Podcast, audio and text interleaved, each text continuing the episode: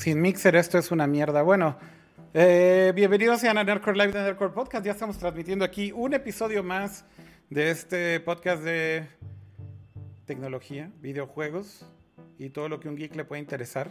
Eh, y es jueves de Nerdcore Live. Y como no tengo mi mixer como de costumbre, entonces estoy aquí batallando con un micrófono aquí improvisado y demás. Entonces, hay disculparán si es que escuchan alguna falla, pero bueno, eh, manden mensajes si es que algo falla, si algo no se oye bien o lo que sea que esté pasando. En Nerdcore? ¿De qué hablas? Es, que es en vivo, es en vivo. Entonces, bueno, eh, como siempre quiero saludar a el buen Pato y al buen Cama. ¿Cómo están? ¿Qué hay de nuevo? Muy bien, aquí encerrados como de costumbre, pero funcionando. Este, que ya para. Que sigo sin desacostumbrarme porque la verdad ya estaba acostumbrado a todo eso de estar encerrado y trabajando aquí en casa. Este, y pues he estado bien, con un insomnio terrible, pero bien. ¿Y tú, Cama, cómo estás? Todo bien, eh, contento de estar platicando con ustedes como cada semana. Bastantes chismes, bastantes rumores, bastantes bastante cosas, bastantes cosas interesantes esta semana, entonces, eh, pues listo, listo para platicar de todo esto. Están diciendo que mi voz se duplica. ¿Por qué se duplicará? A ver, déjame ver. Porque yo estoy viendo aquí el desktop audio que no está entrando mi voz por ahí. Pero dicen que se escucha bien. O sea, algunos dijeron que se duplicaba. Ah, que ya se oye chido. Perfecto. Muy bien. Debe haber sido ahí como algo temporal. Perdón, ni siquiera te puse tu pleca, James. A ver, ahí va. Ahora sí tu plequita, James. Ahí está. No sé por qué te ves todo blureado cama, pero. Sí, se ve. Ahí estás ya. Que Ahí estás ya. Está raro porque. Ya, te ves bien. Ah, ok. Ya te vemos decente. Oigan, eh, pues hay un montón, un montón de cosas de qué platicar, ¿no? Creo que a final de cuentas, como todas las semanas, se acumulan temas interesantes y yo creo que lo importante aquí es justamente hacer un breve resumen de todo lo que va pasando toda la semana y bueno, como siempre vamos a saludar a todos los que ya están conectados en el chat y como ya es costumbre también escuchar o leer, más bien dicho, desde dónde están conectados todos. Eh, no sé en qué plataformas estén, Facebook, YouTube, eh, si están en Twitch, si están en Mixer, si están en Periscope, saluden desde ahí, díganos de dónde están conectados y aquí los leemos. Y Campai también, ahí al cama que se está tomando un Red Bull. Yo me estoy tomando una cosa aquí de raspberry con un montón de tequila. Ok. Y mi peda, eh, no me debe preocupar en lo absoluto. Y mi peda lleva dos horas, básicamente. Eh, entonces, nada más quiero hacer la aclaración para que no se vayan a espantar si esto se sale de control. Eh, Así que básicamente lo que dijo aquí hace rato de no, es que no tengo mi mixer y no, que cambié mi mesa, no, que cambié mi compu, la madre. No, no son esas fallas técnicas. Más bien, ahorita es más probable que haya er, error humano humano slash alcohol. Este, pero seguramente con. ¿Qué cosa? Totalmente comprensible. Ah, claro. Pero miren, así está más a gusto y así ustedes, todos los que nos están viendo, también nos pueden acompañar con su trago favorito, aunque sea jueves, es jueves, casi viernes, como dirían los godines. Este, mándenos igual... fotito, cómo están viendo, cómo están viendo Nerdcore, si están acompañando. Nos van a terminar mandándonos cama. No, no, mandan nudes, no mandan nudes en Nerdcore. Lo que sería chido es que sí manden fotos en Twitter. Ajá, con el hashtag Nerdcore Podcast y arroba Nerdcore Podcast por fin. Exacto. Y los, ponemos aquí en el stream. Ahorita los ponemos, exactamente, eso está chido. Bueno, ahí están mandando saludos desde la Ciudad de México, dice Wita. Está diciendo César que saludos desde Toluca. Está diciendo Jorge que desde mi habitación. Salud, dice Lorenzo. Eh, también a él desde YouTube. En Raleigh, California, Carolina del, perdón, Carolina del Norte. Eh, by Momo. Dice, estoy en YouTube. Saludos desde Tijuana. Dice Snake, Edo de, Edo de Mex. Aldo, eh, saludos desde la Ciudad de México mientras juega Animal Crossing. Saludos desde, ¿dónde más? Eh, acá viendo Nercor tragando un burrito, dice Adriel. Muy bien. Saludos desde Mérida. Recuerden que somos fans de Mérida Out of Context. Eh, ¿Se acuerdan de eso o no se acuerdan de eso? Sí, obviamente. No mames, güey. Soy, soy fan ya, soy fiel seguidor de esa cuenta. Oye, creo que mi audio llega medio bajo, ¿no? Este, si llega medio bajo, le voy a poner aquí otro pedestalito al, micrófono. Oigan, em, ¿con qué tema empezamos? Digo, creo que hay muchas cosas. Eh, Por ahí, por ahí ustedes mandaron varias cosas por, por WhatsApp. También yo tengo varias bookmarkeadas en, en mis links, más todo lo que se generó el día de hoy. Eh, pues hay muchas cosas de qué hablar, pero yo sinceramente quisiera empezar con todo este rollo de los leaks de Apple. Que la verdad, Kama y Pato, digo, no recuerdo, sinceramente, no recuerdo un, eh, un momento tal vez tan, eh, ¿cómo decirlo? Tan inseguro, o bueno, no inseguro, sino más bien un ambiente como de tantos leaks desde la época en que Steve Jobs dijo que había tantos leaks en Apple que iban a redoblar esfuerzos y básicamente hasta crearon un, un grupo interno de seguridad casi, en casi, Apple. casi, casi, casi desde el iPhone 4 perdido. El iPhone 4 perdido yo creo que fue más justo eso, ¿no? Que bueno, es la historia de que se pierde en el bar y lo recogen y entonces se arma todo este desmadre porque lo encuentran un ahí. super accidente. Fue un accidente, exactamente, y fue un ingeniero de Apple el que lo perdió. Pero más bien, ¿no recuerdas esta época, Kama, en que Steve decía que había tantos leaks de Apple que literal eh, pusieron una especie como de organización interna? O sea, digo, no le quiero llamar el FBI o la CIA de Apple, pero básicamente era eso. Eh, y hoy en día sigue existiendo un grupo de seguridad en Apple que se encarga de investigar, de asegurarse de que todo el mundo esté, digamos, controlado, que no se le escape por ahí a nadie algo en redes sociales, etcétera. Pero ahorita hay una persona que justamente por ahí discutía en el, en el, eh, en Twitter en la semana con alguien y hay, un, hay una figura como muy prominente de Apple que ha liqueado muchas cosas eh, en, en el pasado, ¿no? Que se llama Min Chi Kuo, que es un analista y es un analista que eh, ha pre- ha- yo, yo creo que es de las personas que mejor ha podido predecir qué es lo que viene en el pipeline de Apple, pero es más como estos analistas financieros medio aburridones. Eh, Sí, aparte, aparte, lo que se sabe de él es que sus contactos, más que estar en Apple, están en las líneas de producción. Exactamente. Entonces, eh, de ahí es de donde a él le pasan información de las, pues, de las fábricas, tal cual, cuando empiezan a llegarles los planos, los moldes, eh, los manuales ya de, de- de- de armado y de, procedimiento para cuando van a sacar hardware nuevo. Entonces, justamente lo que se sabe, o por lo menos lo que se dice, es que las fuentes de Minchicuo son de la línea de producción, no Es- tanto de Apple. Exactamente, no son directamente de la compañía. Y justamente, Kama, em, ahora está esta nueva figura, digamos, en el mundo de Apple, que es una persona que se llama John Prosser. Es un youtuber, tiene un canal en YouTube eh, que se llama, creo que, All Front News o eh, All Daily News. ¿Cómo se llama su canal? Perdón, olvidé el nombre. ¿No es Front Page News? Front Page News, tienes toda la razón.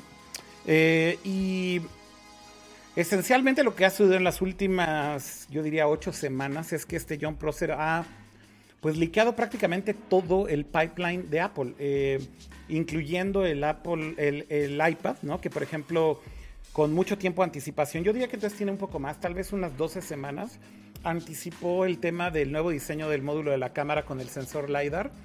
Eh, los schematics eran perfectos en los pre-renders que tenían. eh, y de alguna manera fue como su, yo diría que su primer validación, inclusive viene un poco antes, porque él es de los pocos que también consiguió los schematics del iPhone SE 2020 y que fue quien dijo que el chasis iba a ser exactamente igual que el iPhone 8. Eh, Entonces desde ahí empiezan como todos los leaks fuertes de él. Pero esta semana y la semana pasada creo que fue ya un tema cama y pato, no sé si lo vieron, pero es infame ya, güey. O sea, estamos llegando creo que a un punto, insisto, que no recuerdo en la historia de Apple. Y bueno, si quieren ver los leaks, yo creo que pueden ir a ver a todos esos canales, ¿no? A Everything Apple Pro, que es como de los que más también sigue como este tema de leaks de Apple en YouTube. Ay, pero esos güeyes se los inventan, ¿no? Real. No, no, los- no, o sea, Kama. Yo creo que también él, él, yo creo que antes de John Prosser, yo creo que Everything Apple Pro era de hecho de los mejores que tenía contactos también. Y yo creo que sí le atinaban un 70-80% más o menos de lo que de lo que ponían ahí, ¿eh? Y es de los primeros que además empezó a hacer los, re- los renders usando los schematics de, de AutoCAD o lo que fuera de, de los prototipos, ¿no? Este, ¿Cómo- no sé si tú has visto ¿Cómo se eso, llama el que se fue a Bloomberg? eh, Mark Gurman. Yo Mark creo que Gurman. Mark Gurman, sinceramente, yo creo que de los leakers más prominentes que, que hubo de Apple un rato, ¿no? Durante un rato tuvo una muy, muy buena racha y de pronto empezó a fallarle, que sí no era tan preciso con la información que de pronto soltaba.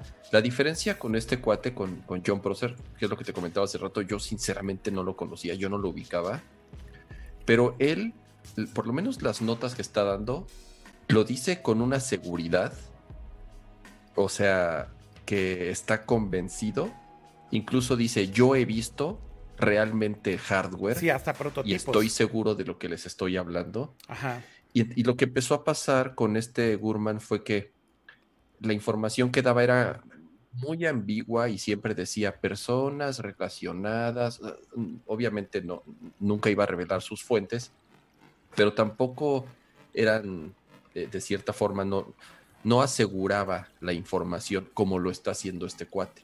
Y él tal cual está diciendo, esto o sea, quiero ver que alguien me diga lo contrario, porque estoy seguro que esto es lo que va a ser así, porque yo confío en mis fuentes y porque hay incluso cosas que yo ya las he visto. Está súper seguro de lo que, de, todo lo que está liqueando ahorita. Y de hecho, Kama, yo creo que una de las cosas que más me emocionaron, evidentemente, con todos estos leaks, eh, definitivamente fue lo de los Apple Glasses, ¿no? Que, bueno, desde hace mucho tiempo sabemos que Apple está trabajando en un pues en un eh, en lentes que tienen que ver de alguna manera con realidad aumentada. Eh, lo interesante de todo esto es que entre más se saben los leaks y entre más entendemos de estos leaks, pareciera ser que Apple está trabajando en dos productos, digamos, a la vez. Eh, y que van a ser, digamos que gradualmente van a ir soltando esta línea de productos que están como en ese campo de realidad virtual o de realidad aumentada o mixed reality y la verdad es que el leak que soltaron esta semana, Kama, que es yo creo que justo lo que más me impresionó de Apple, de Apple eh, y de los, de, los leaks de John Prosser, justo fue el nivel de detalle con el que dio toda la información de Apple Glass. De hecho, hasta el nombre, ¿no? sí, porque esta idea de que Apple se metiera a realidad virtual, realidad aumentada, realidad mixta o como le quieran llamar, este, ya había empezado desde varias versiones de iOS con todo ARKit y demás, y ya se, había muchos rumores de de que Apple se iba a meter en todo esto de los wearables con AR, ya después de toda la catástrofe que hubo con Glass, ya vimos como mil visores distintos, que si Magic Leap, que si no Magic Leap, que si Glass o no Glass. Este, y que parte me sorprende que Apple, bueno, al menos los rumores, los que soltaron en durante esta semana, que fueron bastantes y muy detallados, como dice Kira, que sí estaban casi casi asegurando que el nombre de este producto de Apple sería Apple Glass, que serían unos simples lentes, al menos de las imágenes y los renders que, hicieron nada confirmado del diseño, pero sí es, al menos las fotos que ponen, que siento que están un poquito más allá, o sea, sí, sí están demasiado pensando a futuro, eh, al menos en las imágenes que ponen, pero la idea es que justo ya tengamos una experiencia AR de Apple ya en unos lentes directos. Y de hecho, una de las cosas que justamente decían que tiene mucho que ver con por qué los leaks ahorita se han soltado tanto, tiene mucho que ver, de hecho, con el COVID. Eh, por ahí justamente comentaba el mismo John Prosser en sus videos. Pero una de las cosas que más me impresionó eh, es que hubo un briefing de Apple hace unas semanas para el iPhone SE 2020, en donde pues juntaron a medios de la prensa de manera remota en Estados Unidos para hablar del nuevo iPhone SE y presentárselo remotamente. Evidentemente se los iban a mandar después. Y lo que estuvo increíble fue que en ese mismo briefing, la gente de relaciones públicas de Apple empezaron a preguntarle, güey, a los asistentes si tenían idea, güey, de cuáles eran las fuentes de John Prosser, güey. Lo cual es una cosa extremadamente absurda, güey. Este, o sea, imagínate, güey. Mira, te voy a decir porque esto es demasiado ridículo, pero también a la vez demasiado importante. Si alguien que trabaja en Apple, güey, le pregunta a miembros de la prensa de Estados Unidos, güey, que si saben qué está pasando con esto de los leaks y si saben cuál es la fuente de, de, John Prosser, güey, ¿qué es lo que te están diciendo? O sea, si eso se pues, filtra, si eso se filtra, que básicamente fue que alguien que estuvo en ese briefing se lo dijo a John Prosser y John Prosser lo dice, ¿qué significa, güey?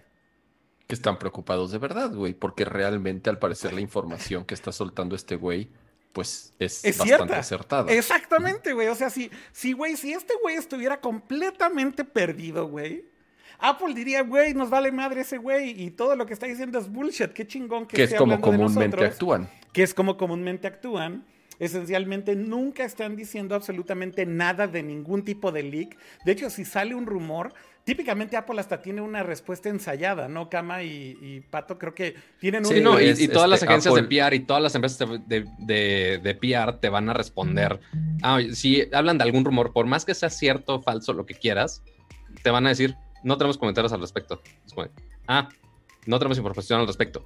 Y ya, o sea, y te quitas y el problema y ya no sabes si la fuente es verdadera, si es falsa, no, no le aseguras ese dato. Pero ya el hecho que Apple esté preguntando de, oigan, ¿saben qué pedo con este güey? Exacto. Es de, ok, o sea, inclusive ya se me hizo raro porque hasta, inclusive decirle a las otras fuentes de, oigan, sí pongan la atención lo que dice este güey, porque lo que está diciendo es verdad, es como de, por, y aparte porque otros medios delatarían a alguien que sí está haciendo buena fuente. Exacto, o sea, para empezar, me, parece muy ingenuo de Apple el preguntarle a otros medios o a otros miembros de la prensa, güey, que si conocen a este güey, que si saben de dónde está sacando su información. Es como, o sea, güey, aunque, aunque supieran, no creo que lo echarían. Está muy cabrón, De cabeza para empezar, pero de cualquier manera se me hace una cosa absurda, güey, que le digan esto a alguien de ahí, luego esa persona que conoce a John le manda unos mensajes y le dice, güey, nos preguntaron esto en el brief.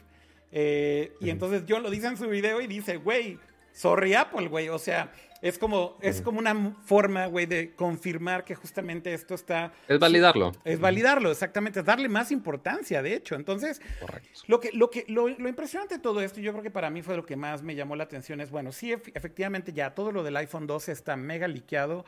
¿Qué va a hacer? Se van a ir un poco por el diseño de lo que era, digamos, el lenguaje de diseño del iPhone 4, iPhone 5, 4S, 4, 4S y 5, que esencialmente es como estos eh, bordes aplanados, como es el iPad eh, Pro hoy en día. Y eso digamos que ya está súper confirmado. Confirmado también que va a haber cuatro modelos, es decir, estará un iPhone 12 normal, un iPhone 12 con, con, una pantalla más grande que sería un iPhone 12 Max, y luego los Pro, que sería el 12 Pro y el 12 Pro Max, ¿no? Entonces, eso ya digamos que ya está súper liqueado con ese lenguaje de diseño y también que la versión Pro va a tener el mismo sensor LiDAR que el iPad, eh, que es este nuevo escáner. Para los que no saben qué es el LiDAR, eh, dicen que sí me escucho muy bajito, ya ven. Tengo que hacer aquí como algún hack adicional. A ver, vamos a ver si este. Es que suelta, la, cuba y agarra el micrófono. No, no, es que más bien está demasiado lejos. Está demasiado lejos. Ahí creo que ya estoy un poquito más cerca. Eh, mi tripié es una caja de unos audífonos que me mandaron los de Beats. Eh, más libros, más libros. Ajá. No, Pero miren, con, ese sensor LiDAR es básicamente radar y lo que hace esta cámara es detectar la profundidad. Eso es, pues no exactamente igual como como si fuera Kinect. Eso es más como el no, pero de hecho, como lo usan... es muy parecido, ¿eh, Pato? O sea, también funciona con infrarrojo y, este, y esencialmente también mide la distancia en lo que la luz va y viene. Y con eso crea un mapa en 3D del mundo real para que justamente todo el environment que tienes a tu alrededor, inclusive digo objetos que son como una silla, que tienen huecos y demás, puedan ser objetos con los que puedas interactuar en realidad aumentada. ¿no? Entonces mejora muchísimo la experiencia de realidad aumentada. Y, no, eh, solo eso, sino que también ayuda para la misma cámara, para fotografías en modo retrato, para detección de objetos y aplicar esos, ese tratamiento, esa llamada, pues este, AI, inteligencia artificial que ya... Sí, al final el sensor LiDAR, lo que mientras tengas eh, la información de profundidad, puedes hacer muchísimas cosas con ello, ¿no? Como también inclusive cosas con la cámara misma. Eh, combinándolo con las cámaras RGB, justo puedes hacer estos efectos, por ejemplo, de cropping o de el eh, tema de mm, blurear el background, ¿no? Como en modo retrato con mayor precisión. Pero, pero esencialmente le están poniendo LiDAR al iPad y después viene justo ahora también para el, eh, el iPhone. Porque esto es, digamos, que el siguiente gran paso de lo que decía Pato, ¿no? Las intenciones de Apple con AR empezaron con ARKit. Eh, ARKit es este framework que existe desde iOS desde hace tres años y que han ido perfeccionando y mejorando y agregándole funciones para poner objetos virtuales en el mundo real eh, pero obviamente viéndolos en tu iPhone.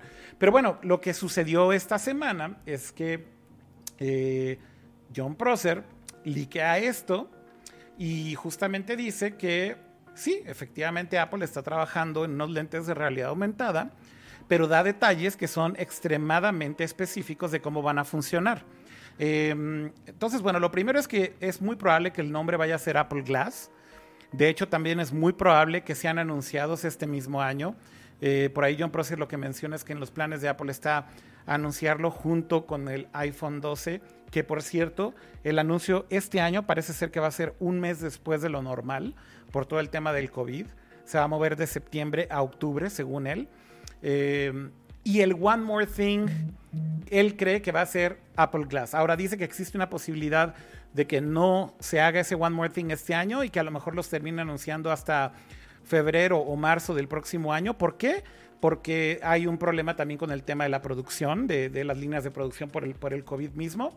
Pero lo que me encanta de todo eso es que finalmente tenemos detalles que ya habiendo visto, digamos que el track record de John Prosser y que con el iPad todo era correcto, con el iPhone S todo era correcto, etcétera, etcétera, etcétera. Lo que dice es que estos glasses en realidad parece ser que van a ser más, y no sé si los conocen Cama y Pato, pero hay una compañía que se llama North, no sé si conocen esa compañía, pero North en Estados Unidos está haciendo unos lentes de realidad eh, aumentada que esencialmente son, y lo voy a poner ahí en, en, en la pantalla para que lo puedan ver. Eh, se llama así North como norte, North Focals. Eh, esta compañía lo que está haciendo es unos lentes que parecen lentes. Digo, ahí lo pueden ver en la pantalla. Eh, los que están escuchándolo se ven como unos lentes de, aumento perfectamente normales. ¿no? Sin embargo, lo que tienen de interesante es esto. Eh, básicamente lo que tienes es un proyector láser que lo que hace es que proyecta en los lentes un display, es un heads-up display, ¿no? Y principalmente lo que te da es como información muy parecida a lo que te daba Google Glass. Em, yo creo que aquí la mejor. Sí, notificaciones, clima, o sea, información muy básica, muy concreta, nada, o sea, tan interactivo, por ejemplo, algo en AR como lo, lo veíamos en los lentes de NextVR, este, que justo vimos en de CES y también que se los enseñé también del viaje de Qualcomm a, Hawái. Este, no es algo tan interactivo, es nada más información, swipe, navegación muy básica y ahí queda, ¿no? Sí, es como notificaciones y como bien dices, un, un UI y un UX muy sencillo. Ahora, ¿qué es lo interesante de todo esto? Que lo que dicen es que van a utilizar el mismo framework que están utilizando en el Apple Watch que el Apple Watch ya tiene, digamos, este tipo de notificaciones y este tipo de tarjetas y este tipo de lenguaje visual para crear como eh, widgets eh, que te dan información simplemente con ver tu watch en un segundo. Entonces eh, va a ser una especie de combinación justo de lo que tiene en ese framework del Apple Watch, pero combinado justamente en que tengas un display en la cara. De hecho, ahí Lorenzo está diciendo en YouTube, unos lentes que parecen lentes. Sí, es que, o sea, si tú ves, por ejemplo, hoy en día Google Glass, sinceramente, no si, eran, unos lentes que parecían de Robocop, ¿no? Es a lo que me refiero. O sea, yo creo que el tema de North es que sí los ves como unos lentes perfectamente normales, como un chasis de lentes eh, que, que Pero yo sí quería parecer Robocop. ¿Te acuerdas, ¿te acuerdas que alguna vez justamente, justamente alguna vez platicábamos cuando estábamos especulando de en qué momento la gente podría utilizar estos lentes sin verse medio, yo decía, bueno, yo, yo creo que me, sentiría medio bobo utilizándolos pareciendo Robocop, haciendo también referencia a, Google Glass. incluso la misma gente que utilizaba Google Glass, pues sí, de pronto les daba medio penita utilizarlos en el público porque sí, no eran, eh, no, se, no se sentía natural. Es lo mismo que hizo Apple, es lo mismo que hizo Apple con el Apple Watch pues el Apple Watch. ¿Te acuerdas del, término que, que usaron para los usuarios de Google Glass, no? Glass holes. Los glass holes, exactamente. Los o sea, que eran nada más así, gente creída de, ay, mira, ay, deja checar el clima en mi Google Glass. Exacto. Y ya a los, a, los, a los siete minutos ya se le acababa la batería.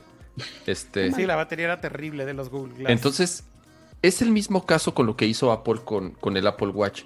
Los relojes inteligentes, entre comillas, eran feos. Eran feos, güey. Eran como los G-Shock eran unos monstruos enormes o con botones. O sea, por querer ser, por quererse ver distintos o por querer destacar como relojes inteligentes, querían hacer diseños muy distintos. Lo que hizo Apple fue hacer un diseño súper sencillo, súper elegante, que parece un reloj. O sea, ese, es como parte del encanto del Apple Watch. Y parece un reloj normal. Y hay otra cosa más, Kama, y es que el Apple Watch es una extensión del iPhone.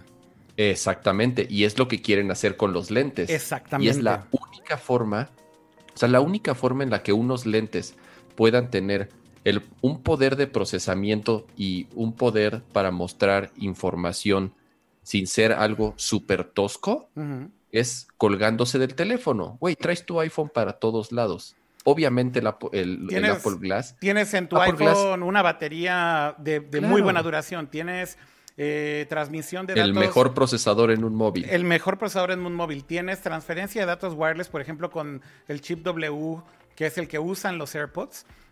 Extremadamente rápida, segura y estable. Tienes, o sea, los componentes, y bueno, y ahora tienes el nuevo chip este que es el, el, que te sirve para airdrop. ¿Cómo se llama ese chip? Ya lo olvidé. Eh, el W1. Ah, también es el W, ¿es el mismo? Sí, porque el de los AirPods es el no, el de los AirPods es el W. El, el, de AirPod creo que... El otro chip. No, no tenemos que por qué buscarlo. el otro, el otro chip que sirve para hacer este transferencia de datos eh, de manera, digamos, dirigida. Inclusive puedes mover tu teléfono para apuntar hacia la persona que quieres eh, eh, cambiar datos con. Y de hecho en iOS hoy en día lo pueden ver si tienen un iPhone 11. Cuando ves los contactos en AirDrop sale como una animación de unos puntos que giran que hoy en día no significan mucho, pero esencialmente lo que va a pasar eventualmente es que cuando todos los iPhones tengan estos chips, si tú tienes a varias personas alrededor de ti, literal hacia donde estés apuntando va a reconocer a la persona a la que estás señalando eh, de manera súper precisa. Entonces, el, tema para mí, Kama, es eso. O sea, es el, Watch es una extensión del iPhone y los glasses van a ser una extensión del iPhone. Y lo que me parece fascinante de todo esto es que cuando combinas los AirPods que son un dispositivo increíble. Hoy en día es el chip 1, ya nos dijo por ahí en Sospa, gracias, en el chat. Em, y combina, imagínate que tú combinas justo el poder de procesamiento y datos que traes ya en el iPhone y con esa batería. Después tienes 5G que está a la vuelta de la esquina y que eventualmente va a estar en estos teléfonos con unas velocidades de transferencia extremadamente rápidas, ¿no? Luego tienes el chip 1 que justamente puedes detectar la dirección hacia donde estás viendo algo, un objeto que tiene otro chip uno del otro lado. Y luego tienes el chip W, que es transferencia de datos wireless estable, que es lo que utilizas en los AirPods. Pero ahora imagínate la experiencia justo de tener unos AirPods puestos y estar viendo con estos lentes hacia ciertas cosas.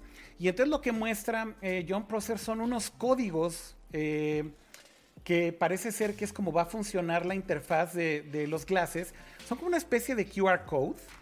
Y ya tiene, ajá, incluso ya tiene, dice que ya tiene nombre la interfaz, se llama Star. Starboard. Este, Starboard, sí. Exactamente. Y básicamente ves estos códigos que parecen de QR con logos adentro. Están probándolo inclusive con algunas cosas de Starbucks, por ejemplo.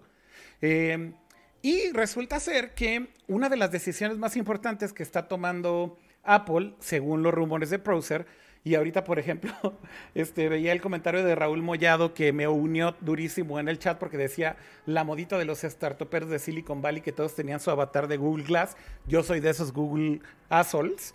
Em, la neta es que una de las decisiones más importantes que parece que Apple está tomando con los glasses es que no van a tener una cámara RGB. Lo cual me parece una decisión bastante interesante. ¿Por qué? Porque esto está muy alineado con el tema de privacidad de Apple. Una cámara en tu cara, al final del día, va a seguir siendo intimidante, quieras o no, para las personas que están a tu alrededor. Y pasó con Google, Glass. No sé si recuerdan que empezó a haber lugares que inclusive decían que no podías entrar con tus Google Y con los de Snapchat. Y con los de Snapchat, que también tienen una cámara RGB y grabas video. Los de Snapchat creo que lo que ha pasado es que como ya aparecen más lentes también, es más difícil, pero una de las cosas que eh, Snapchat hizo es que tiene un indicador cuando está grabando. Tiene un LED que literal prende cuando está grabando para que la persona o las personas que están a tu alrededor sepan que estás grabando un video. Pero el, el, pareciera ser que lo que Apple está diciendo es, vamos a sacrificar una cámara RGB que está montada en tu cara. ¿Por qué? Porque ese es un tema de seguridad y de privacidad que mucha gente no va a terminar aceptando. Pero sin embargo vamos a ponerle un LiDAR sensor montado a los, al frame de los glasses. Y entonces aquí es donde las cosas se ponen interesantes. Si tienes un LiDAR sensor, ¿qué es lo que puedes hacer? Pues esencialmente mapear en, eh, tiempo real, digamos. En términos de profundidad, pero no estás viendo color, no estás viendo todos los detalles de la otra persona. Exactamente. Entonces es, es eh, información que puede ser anónima. O sea, solo puedes tener la figura de la persona que tienes enfrente, pero no estás robando ni el, ni siquiera el color de piel, ni el color de los ojos, ni el, pelo, nada. O sea, es solamente la figura. Ya, si, ya quién sabe qué tan roñosos se pongan de, ay, están robando este, mi estructura física ok, se me hace una mamada, pero ya sabes cómo son los gringos, eventualmente se van a quejar de eso, pero este sí ayuda a que no haya tanta preocupación por ello. Ya si quieres tomar una foto decente, ok, sacas tu teléfono, que son de las mejores cámaras que hay ahorita, honestamente, y no como Google Glass, que la idea era de, oye, le picas dos veces, tomas una foto. Eso no lo vas a poder hacer con Glass. Esas serían las únicas desventajas. Mira, esto, esto para, explicar lo que dices, Pato, eh, esto es como ve el sensor LiDAR eh, en, el, en el iPad, ¿no? En realidad, em, aquí hay una cosa. Esto es una combinación de una imagen RGB con lo que ve el LiDAR. Eh, esencialmente estás viendo un feed directo de la cámara RGB del iPad, que la cámara RGB es la cámara estándar, y están mezclando el data que tiene el LiDAR encima de esa imagen. Pero en realidad lo único que hace el LiDAR es crear como ese, esa geometría en 3D, que es lo que se ve en la imagen para los que están escuchando. Es como si crearas un, cuando han, visto los modelos en 3D, que cuando no tienen texturas y les dicen que están en wireframe, eh, solamente son como las líneas de los objetos eh, de, de, 3D, ¿no? Sin texturas. Esencialmente lo que hace el LiDAR eh, del iPad y eventualmente del iPhone y posiblemente de los glasses, es crear un mesh en 3D sin texturas del mundo alrededor. Entonces, cuando ya tienes un mesh muy, muy, muy sofisticado, realmente lo único que tienes es eso, es la data de un mesh. No tienes en realidad imágenes RGB eh, que eh, invadan la privacidad de los usuarios. Entonces es un movimiento muy, muy interesante justo de Apple porque con esa data lo que pueden hacer es crear un mundo virtual a tu alrededor en tiempo real y después proyectar con, de alguna manera supongo, esa interfaz que vas a tener ahí. Yo creo que no solamente van a ser notificaciones que aparezcan en 2D y que estén como Google Glass, en donde solamente, o sea, la diferencia entre un head mount display y realidad aumentada es muy fácil confundirla, ¿no? Porque el hecho de que te pongan un display en la cara como Google Glass no significa que sea realidad aumentada. Se quedaría corto. ¿No? Pero además es una diferenciación técnica, Cama. O sea, mucha gente decía que los Google Glasses eran realidad aumentada y en realidad no es. Eso solamente es un heads-up display, un HUD. Eso es que te ponen sí, porque en sí no te está proyectando nada en tu mundo que estás viendo, sino que solamente lo está proyectando en el vidrio. Encima. Que seguramente también estos Apple Glass, como al menos el nombre indica, este, que pues sí, puedes mostrar algunas notificaciones que sean planas y quizá evita un poco del, procesamiento. Fine. Pero también, al menos con toda esta implementación tan fuerte que ha metido Apple con AR y también con el sensor AR, lo más probable es que sí realmente puede interactuar con tu mundo real, desplegando información y desplegando gráficos, no, no sé qué vayan a, a desplegar, pueden mostrar lo que quieran, básicamente, en las superficies que está detectando por medio del LiDAR. Yo creo que, yo creo que justamente eh, lo que está diciendo aquí este Lorenzo en el chat, yo coincido mucho con él, ¿no? Porque dice, si van a hacer solamente poner notificaciones en el mundo real va a ser un desperdicio, y coincido. Pero sinceramente, yo no me puedo imaginar qué es lo que van a, qué es lo que van a hacer. O sea, ¿Qué tipo de contenido te van a poner en realidad aumentada para justificar estos glasses? Si solamente son notificaciones en 2D, entonces es un head mount display y entonces serían una especie de Google Glass glorificados pero aquí es donde está el truco. ¿Qué es lo que van a hacer? Que van a hacer exactamente lo mismo que dijo Kama con el Apple Watch. Como es un... O sea, hay muchísima gente que utiliza lentes con prescripción. Aquí ya hay dos, cuatro ojos en el podcast y, y hay muchísimos en el mundo. Lo que van a tratar de hacer es posicionarlo justamente como lo mismo que hicieron con el Apple Watch, en donde el Apple Watch ya no solo es el reloj inteligente más vendido, es el reloj más vendido del planeta. Y lo que van a tratar de hacer con Apple Glass es exactamente lo mismo. Destruir, güey, a la industria de lentes. Porque básicamente el frame te va a costar lo mismo que una marca extremadamente cara de, de lentes, ¿no? Hay lentes no, ni siquiera extremadamente cara, güey. O, sea... o sea, a lo que voy, Cama, es unos, unos frames caros te cuestan 300 sí, sí, te dólares. Cuestan o más. O más, pueden ser más caros.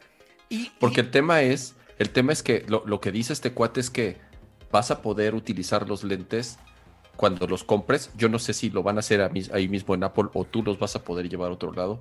O sea, tú vas a poder tener tus Apple Glass ya con tu graduación. O sea, el chiste es Exacto. que si usas lentes, los, los puedas sustituir con, con, los lentes de Apple porque ya van a poder tener tu graduación. Y si no usas lentes con graduación, los vas a poder usar sin Nada, graduación, nada más un vidrio ahí. Es un vidrio. Lo increíble de todo esto es que dicen que el precio, que va a ser entre 400 y 499 dólares, va a incluir ese servicio porque te pongan la graduación correcta en tus lentes. Entonces ahí es en donde digo, cama, van a volver a hacer un Apple Watch all over again. Y van a empezar con una versión que tal vez está muy básica, muy sencilla. Este, ya pusieron hashtag el, el vidrio. ¿Yo dije el vidrio? ¿O quién dijo el vidrio? No sé, no sé. el cristal. No sé de qué hablamos. No, pues de los lentes, güey, que dijimos que igual y te pueden poner el vidrio sin graduación. El cristal sin graduación. Eh, la mica. Entendieron, dejen de estar mamando. Pero bueno, este, entonces el punto es que, ok, sí van a ser, sí pueden ser nada más de notificaciones al inicio. Sí, es muy, es muy posible que sí y que sí tenga alguno yo no, yo no creo, yo no creo que se queden ahí nada más. o sea, sí va a ser eso. Yo también coincido pero con Kama. Le van a, porque y, quiero regresar a lo del Apple Watch. Creo que aprendieron muchísimas lecciones con el Apple Watch. El Apple Watch al principio, acuérdate de lo que las funcionalidades que mostraron en la primera generación del Apple Watch. Tienen, tenía un chingo de funcionalidades o de características que ellos pensaban que era para lo que la gente lo iba a utilizar. Y se dieron cuenta que la gente empezó a utilizar su Apple Watch de otras formas. Exacto. Y todas esas cosas de comunicación y de, ¿te acuerdas? Manda dibujitos y manda caritas. Güey, la gente, se dieron cuenta que la gente no usa eso. La gente utiliza su reloj para otras cosas y se dieron cuenta que, en el, que, eh, por ejemplo, en el Apple Watch, el tema de salud y el tema de ejercitarte se convirtió en la primer característica en la que la gente ahorita compra un Apple Watch. Sí, para notificaciones es lo que más lo usas. ¿Por qué? Porque tu teléfono te llega notificaciones todo el día y es muy cómodo eh, este, recibirlas en el Apple Watch. Pero a ver, Cama, yo, yo quiero regresar a lo que dices. O sea, estoy de acuerdo contigo cuando dices que Apple, y coincido también con lo que dice en, el chat en su spa, el Apple Watch versión 0 era un beta, güey. Era un beta en público, literal, güey. O sea, no tenían ni idea de qué iba a ser el Apple Watch. No, no, no. Tiene comunicación y tiene mensajes y tiene Siri y tiene mapas. le metieron mil madres a ver cuál pegaba. Y cuando vieron que la gente empezó a usar solo notificaciones y cosas de fitness o de, o de ejercicio y de salud, se olvidaron de todo lo demás y se, se empezaron a enfocar en eso, ¿no? Esencialmente eso fue lo que pasó y ahora hoy en día te puedes hacer hasta un electrocardiograma con el maldito watch.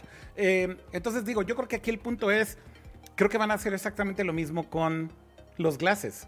Van a sacar un producto que casi casi va a ser beta público. Van a tratar de experimentar con muchas cosas. Comunicación, seguramente vas a tener a Siri ahí. Seguramente vas a tener bone conducting eh, speakers como los eh, estos lentes de, de, Bose, que son de realidad aumentada y que también es el, la misma, el, mismo tipo de tecnología que tenía Google Glass. que este bone conducting es nada más que básicamente con los huesos que tienes cerca de tu oído, puede conducir eh, vibraciones para que escuches sin que haya una bocina per se. Exacto. Entonces tú puedes tener tus micrófonos que sí, también van a servir para Siri, pero también seguramente vas a poder tener alguna, pues no videollamada porque está cabrón grabarse a sí mismo. Pero sí vas a poder recibir llamadas, obviamente. pero recibir llamadas de audio sí. Es posible que sí. Ahora, si no solamente van a ser notificaciones, Cama, quiero escuchar tu visión y tu opinión de entonces qué va a ser. Y si tienes un LiDAR escáner montado en eh, la mira, en, el, se me ocurre se me ocurre pues, dos ejemplos rápidos para, para, para qué podrían ocupar el LiDAR. Para Apple Maps, en donde puedan mapear la calle en donde estás y ponerte indicaciones muy precisas.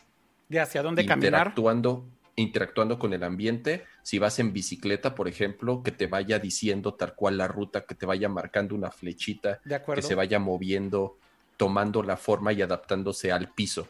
Ese, Similar a lo que empezó con Apple Glass y también con las últimas versiones de Maps que ya puedes inclusive girar con la cámara y ya te Exactamente, algo así. Eso se me ocurre. Ahora, por ejemplo, lo otro que se me ocurre de, de lo de Starbucks es que llegues a un Starbucks y con tu Apple Glass voltees a ver, o sea, sin ni siquiera entrar al Starbucks tal vez, y que tengan su QR pegado. Que por cierto, aquí están los QR que ya los tengo en la, en la pantalla, nada más para que vean cómo, cómo se ven estos códigos. Son unos QRs muy coloridos. Imagínate, imagínate, que, imagínate que llegas a una tienda Nike, güey, o a una... Imagínate que llegas a un Apple Store, güey, porque ahí lo van a usar, obviamente.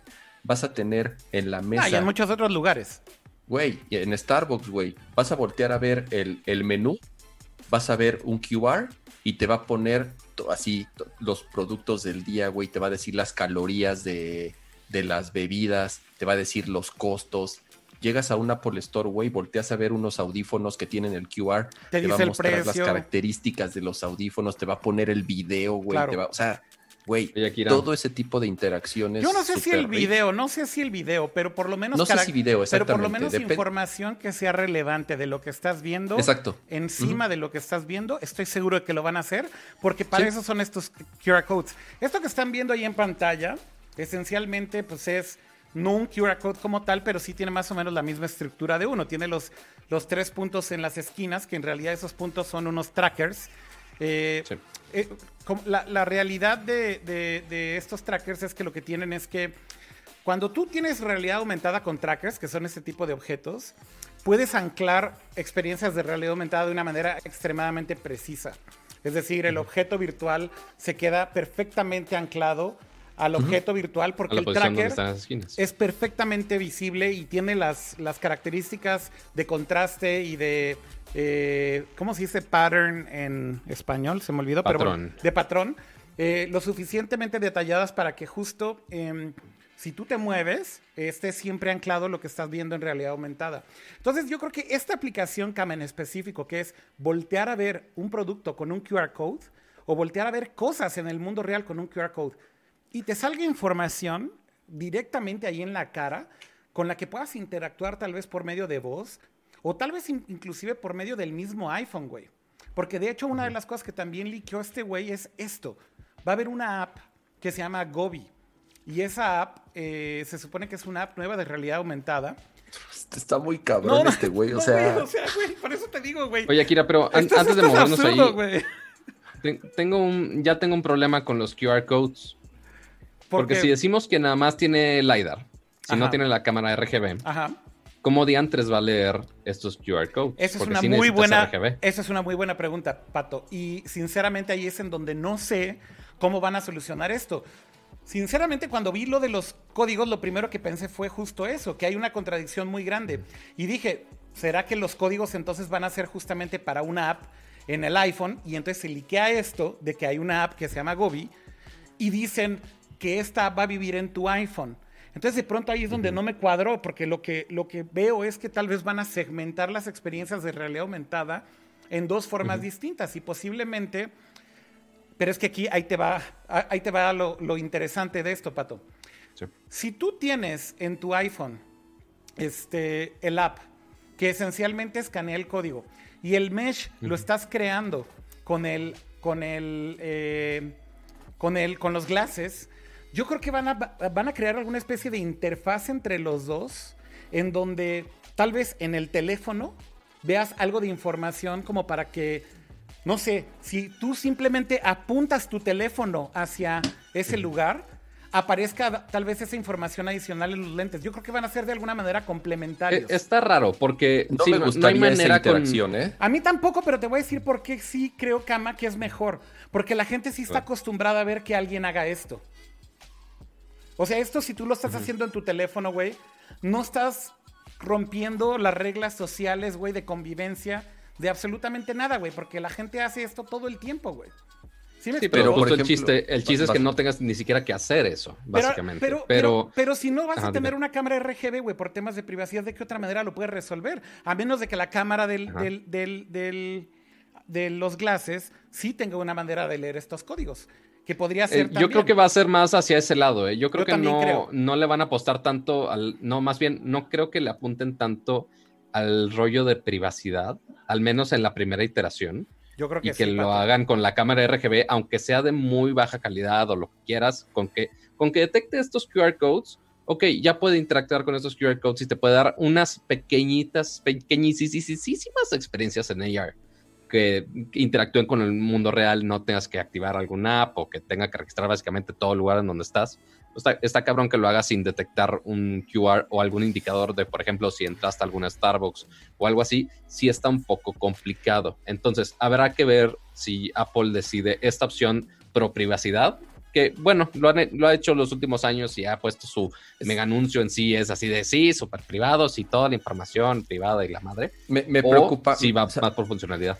¿Sabes que me quedé pensando cuál sería, cuál sería el input device del Apple Glass? O sea, ¿cuál sería? Porque obviamente Siri es un input device. El iPhone también. No, no, pero lo que voy es. el Apple Watch. Sí, sí, te entiendo. Lo que estás diciendo es cuál es la interfaz, cómo controla la Exactamente. interfaz. Exactamente. O sea, el, Apple, el Apple Watch, pues lo tocas y lo mueves e interactúas con el Apple Watch. Yo creo que hay de dos, hay de dos cama y va a ser. Lo que dice, lo que dicen, lo que dice en el video de este güey, que así lo literal lo puso en bullets, dice control via gestures on and in front of device. Controles con gestos en, en, el dispositivo y enfrente del dispositivo. Que, eso tiene mucho sentido. En el dispositivo eso no, suena no, no, muy, no, no, en el dispositivo suena muy parecido a lo de Google Glass. En Google Glass controlaba la interfaz haciendo estos gestos en la parte de, plana de los lentes. ¿Y cuál es la tercera, Pato? ¿Qué, perdón? ¿Cuál es la tercera? O sea, una dijiste que es haciendo gestos. No, gestos on y después front of device, que uno es front, digo on, perdón, que es lo que describe Akira, que es físicamente los lentes, que los toques y puedas deslizar, hacer taps, etcétera. Ya veremos cómo hace el sistema de gestos Apple. La otra que se me hace más interesante es in front of device. ¿A qué se refiere con in front, of device? O al menos lo que da a entender. Report. Exacto, que tú puedas simplemente poner tus manitas encima, justo como lo hemos apreciado con Quest. Seguramente Kama también lo ha disfrutado últimamente con Quest, que simplemente puedes poner tus manitas enfrente de la cámara y ya detecta dónde están los dedos y puedes hacer mm. algunos gestos. Está raro, sí, va a ser, o sea, ya toda esa idea de que bueno, al final no con, rompe... con el LiDAR, con el LiDAR sí podrías detectar las manos sin lugar a dudas. Claro, sin problema, eso sí no, no tengo pedo. O sea, porque ¿cuál era esta barrita infrarroja que podías poner en, laptops y que ponían antes en, en los Oculus Rift para detectar justo estos hand gestures? Había un dispositivo así, ¿cómo se llama? ¿Era Lip Motion? Sí. sí, Lip Motion. Exacto. Eh, es como un lip motion, pero ahora ya con el sensor LiDAR integrado en los lentes, lo cual se me hace una opción muy viable. Si lo puede hacer el Quest con cuatro cámaras, que son cámaras normales, nada más son gran angular, con un LiDAR yo creo que lo pueden hacer un poco, inclusive un poco más fácil. Ya veremos cómo funciona esta interacción.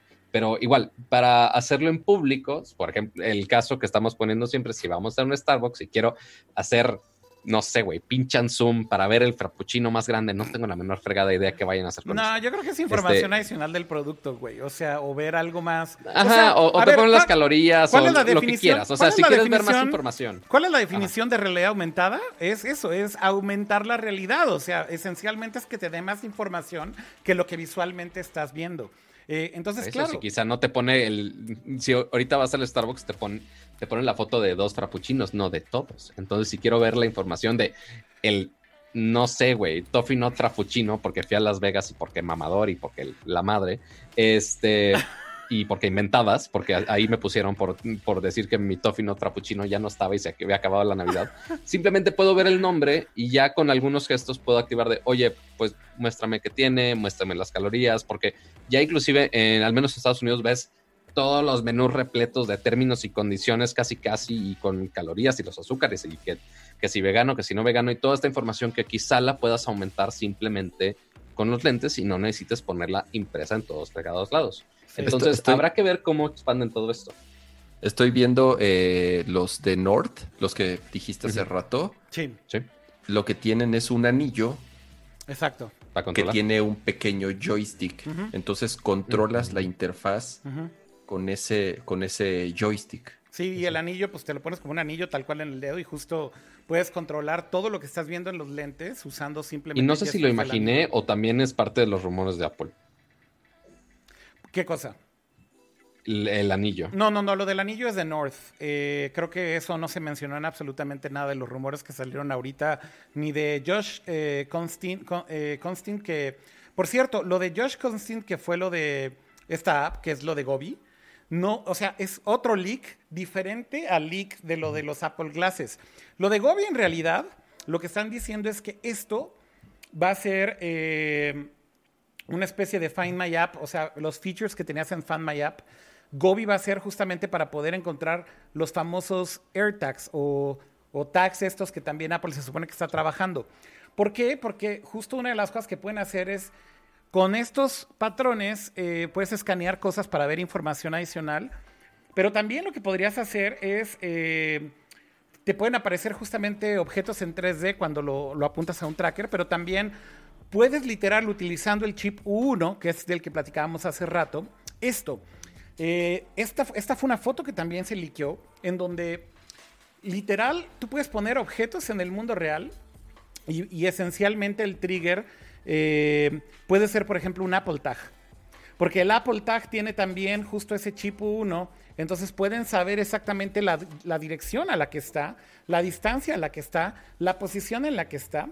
Y entonces, por ejemplo, para usar Find My, si tú tienes un tag, por ejemplo, en tu mochila, literal lo que vas a poder hacer es voltear en toda tu casa hacia todos lados y es como buscarlo con un indicador que te está diciendo en dónde está el tag. Es un, es un super beacon. Es un beacon, exactamente, es un beacon pero con esteroides, ¿no?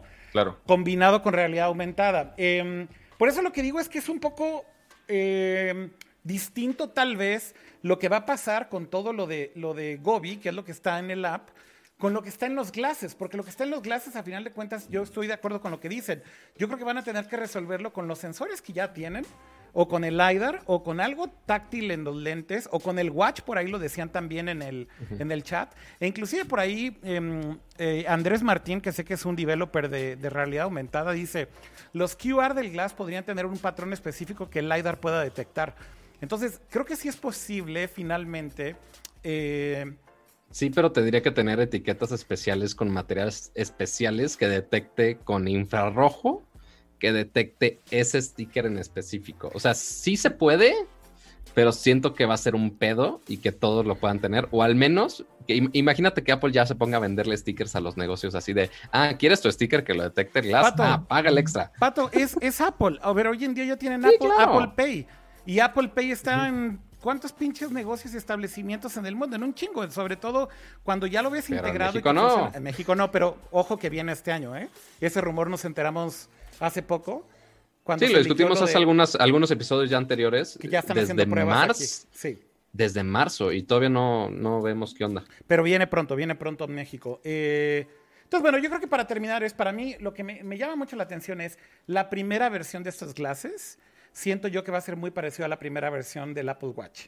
Va a ser algo súper experimental que van a tratar de refinar como cuál va a ser la experiencia ganadora. Y lo que dicen es que viene una segunda versión o tercera versión de esos glasses que de hecho en teoría van a ser una especie de combinación entre VR y AR para que los puedas utilizar en casa, los puedas utilizar afuera. Eh, esa es una posibilidad. Y otra posibilidad es que le integren más sensores justamente a los glases para que hagan cosas más sofisticadas y no solamente sea únicamente poner notificaciones enfrente de tu mundo o eh, tal vez estas cosas como muy sencillas con grafiquitas sencillas de navegación, como decía Kama, sino algo un poco más, em, digamos, ah, complejo en cuanto al display. Va a ser difícil. El display. Esta, esta primer generación, esta primer generación. El display, nada más ahí lo este que quiero terminar, Cama, para que digas este comentario al que vas, porque sea lo que vas. En tecnología de display y estos lentes estamos muy lejos, muy lejos todavía.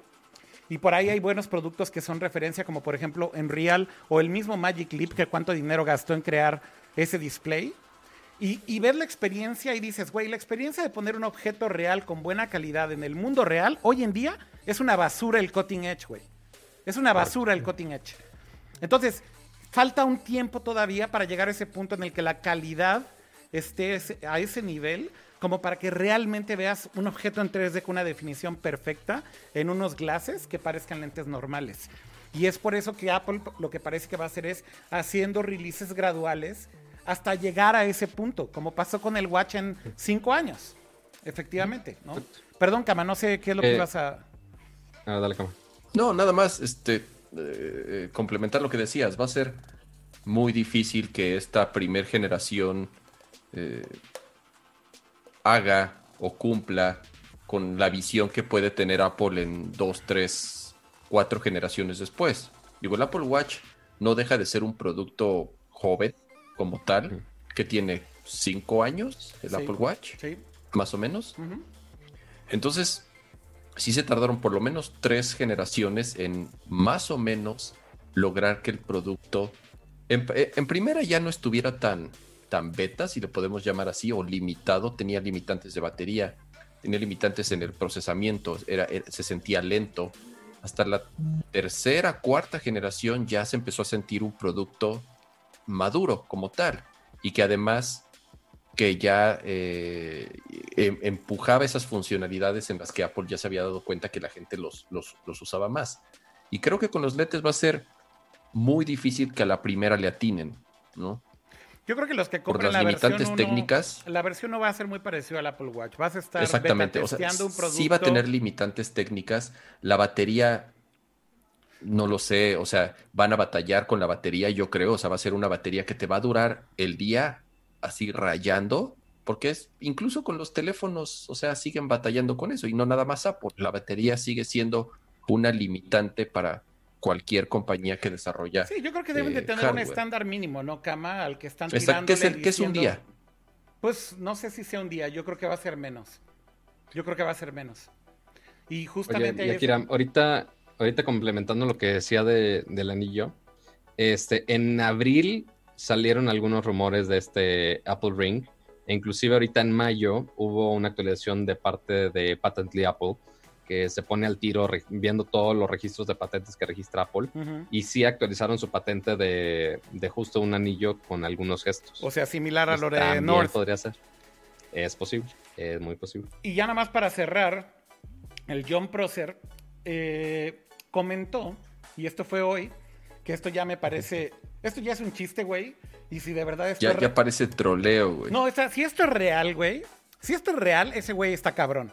Este, pero bueno, se supone que va a haber una versión de estos Apple Glasses que se van a llamar Steve Jobs Heritage Edition que van a ser una edición limitada de Apple Glass, que van a parecer justamente como los lentes que utilizaba Steve, redondos y como los de John Lennon igual, y que justamente Apple los va a posicionar muy parecido a como vendieron el, el Gold Apple Watch de 10 mil dólares, güey.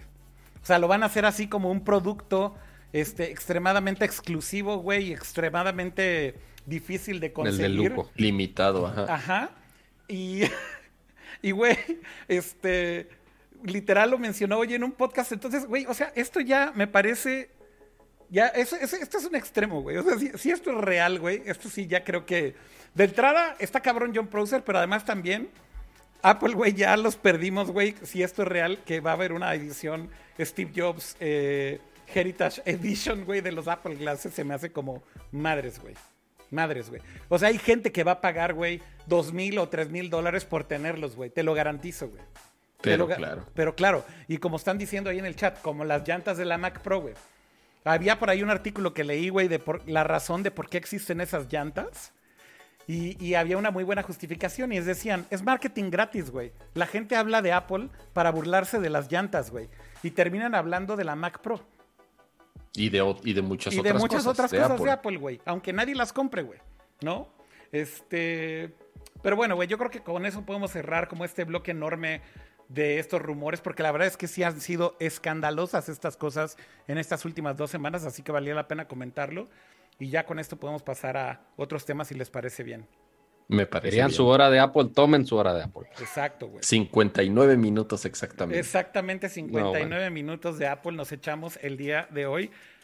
Pero a ver, güey, no lo podemos Pero falta, falta, falta cerrar de Apple. La pena. Sí, nada más rápido. Hoy hubo un release de un nuevo iOS, ¿no, Cama? Y de nuevo. Salió justamente el iOS 13.5. Es muy rápido. Y las dos características principales que tiene es.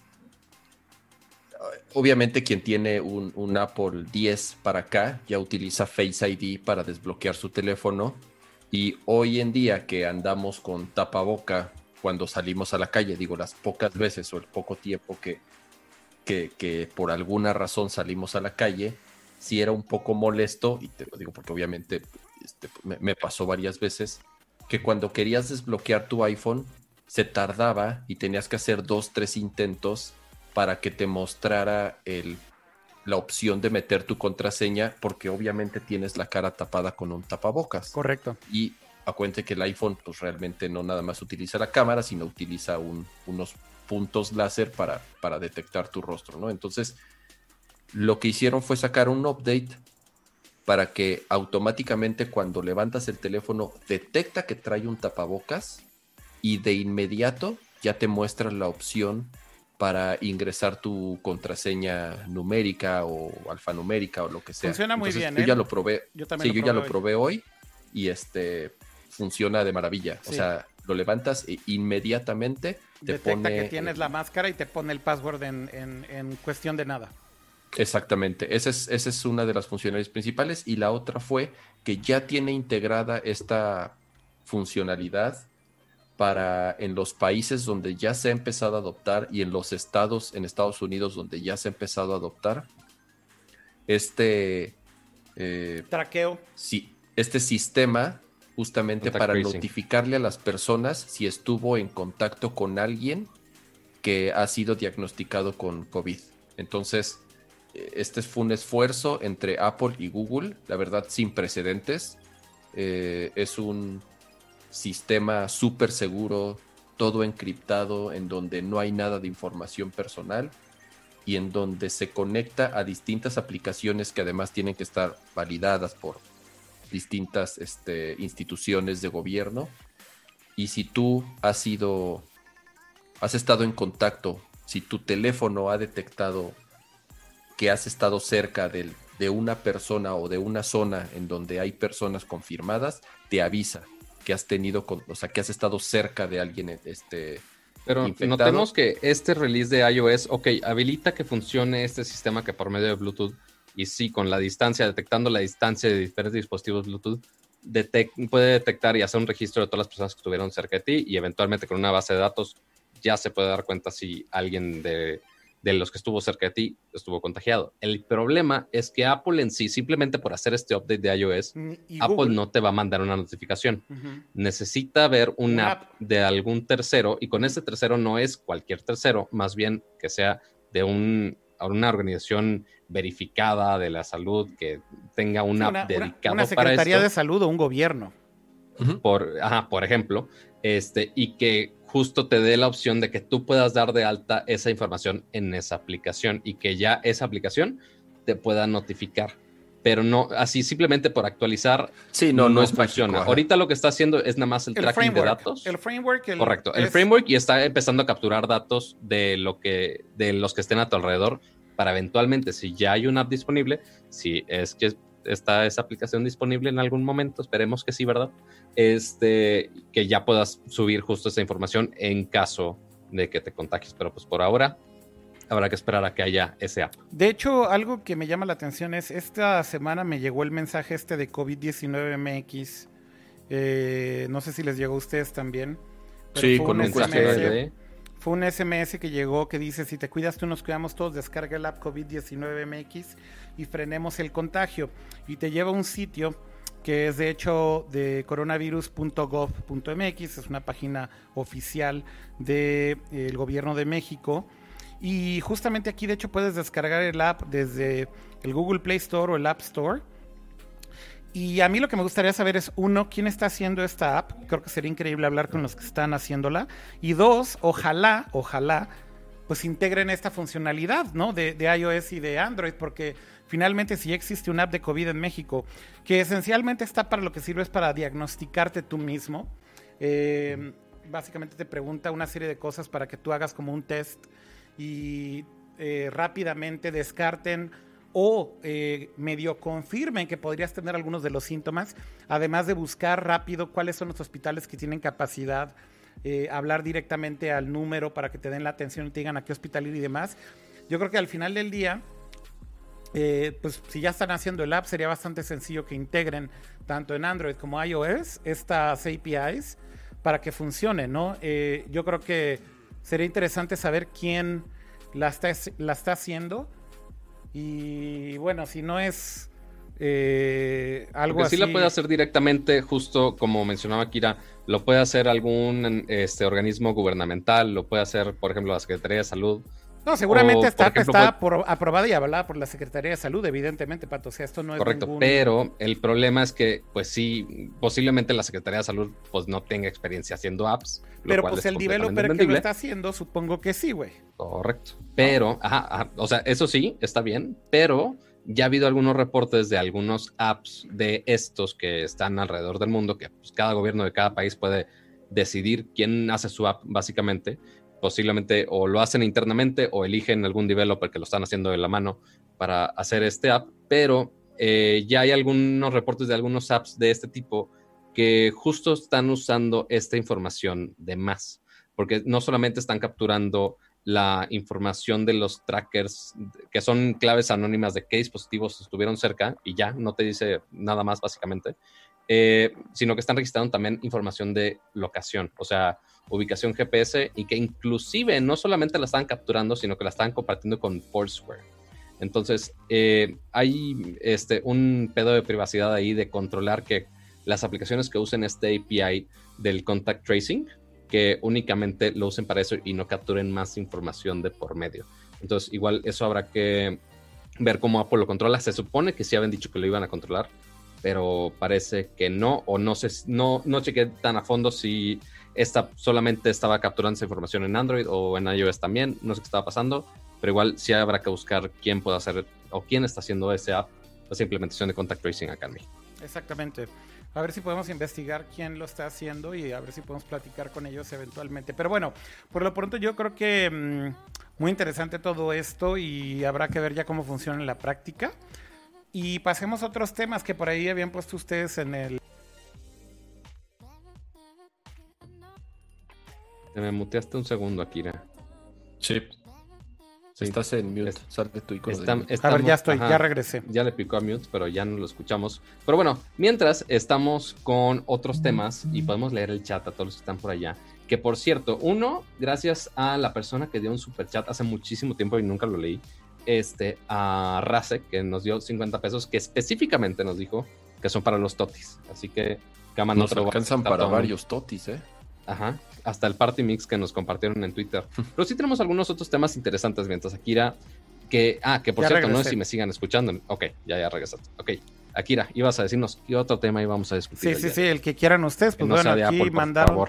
No, ya hablamos de Apple un rato. Eh, yo creo que podemos hablar de hubo un evento importante esta semana, justamente el primer evento de developers de los tres grandes que se celebran por estas fechas, que Correcto. es el, bueno, el primero es el Build de Microsoft. Correcto. Además del WWDC de Apple y el Google I.O., que ya sabemos que Google I.O. se canceló por completo, o sea, no va a haber ni conferencias virtual, no va a haber ni este ni videos, no va a haber nada. Ellos ya decidirán cómo irán escalonando sus anuncios.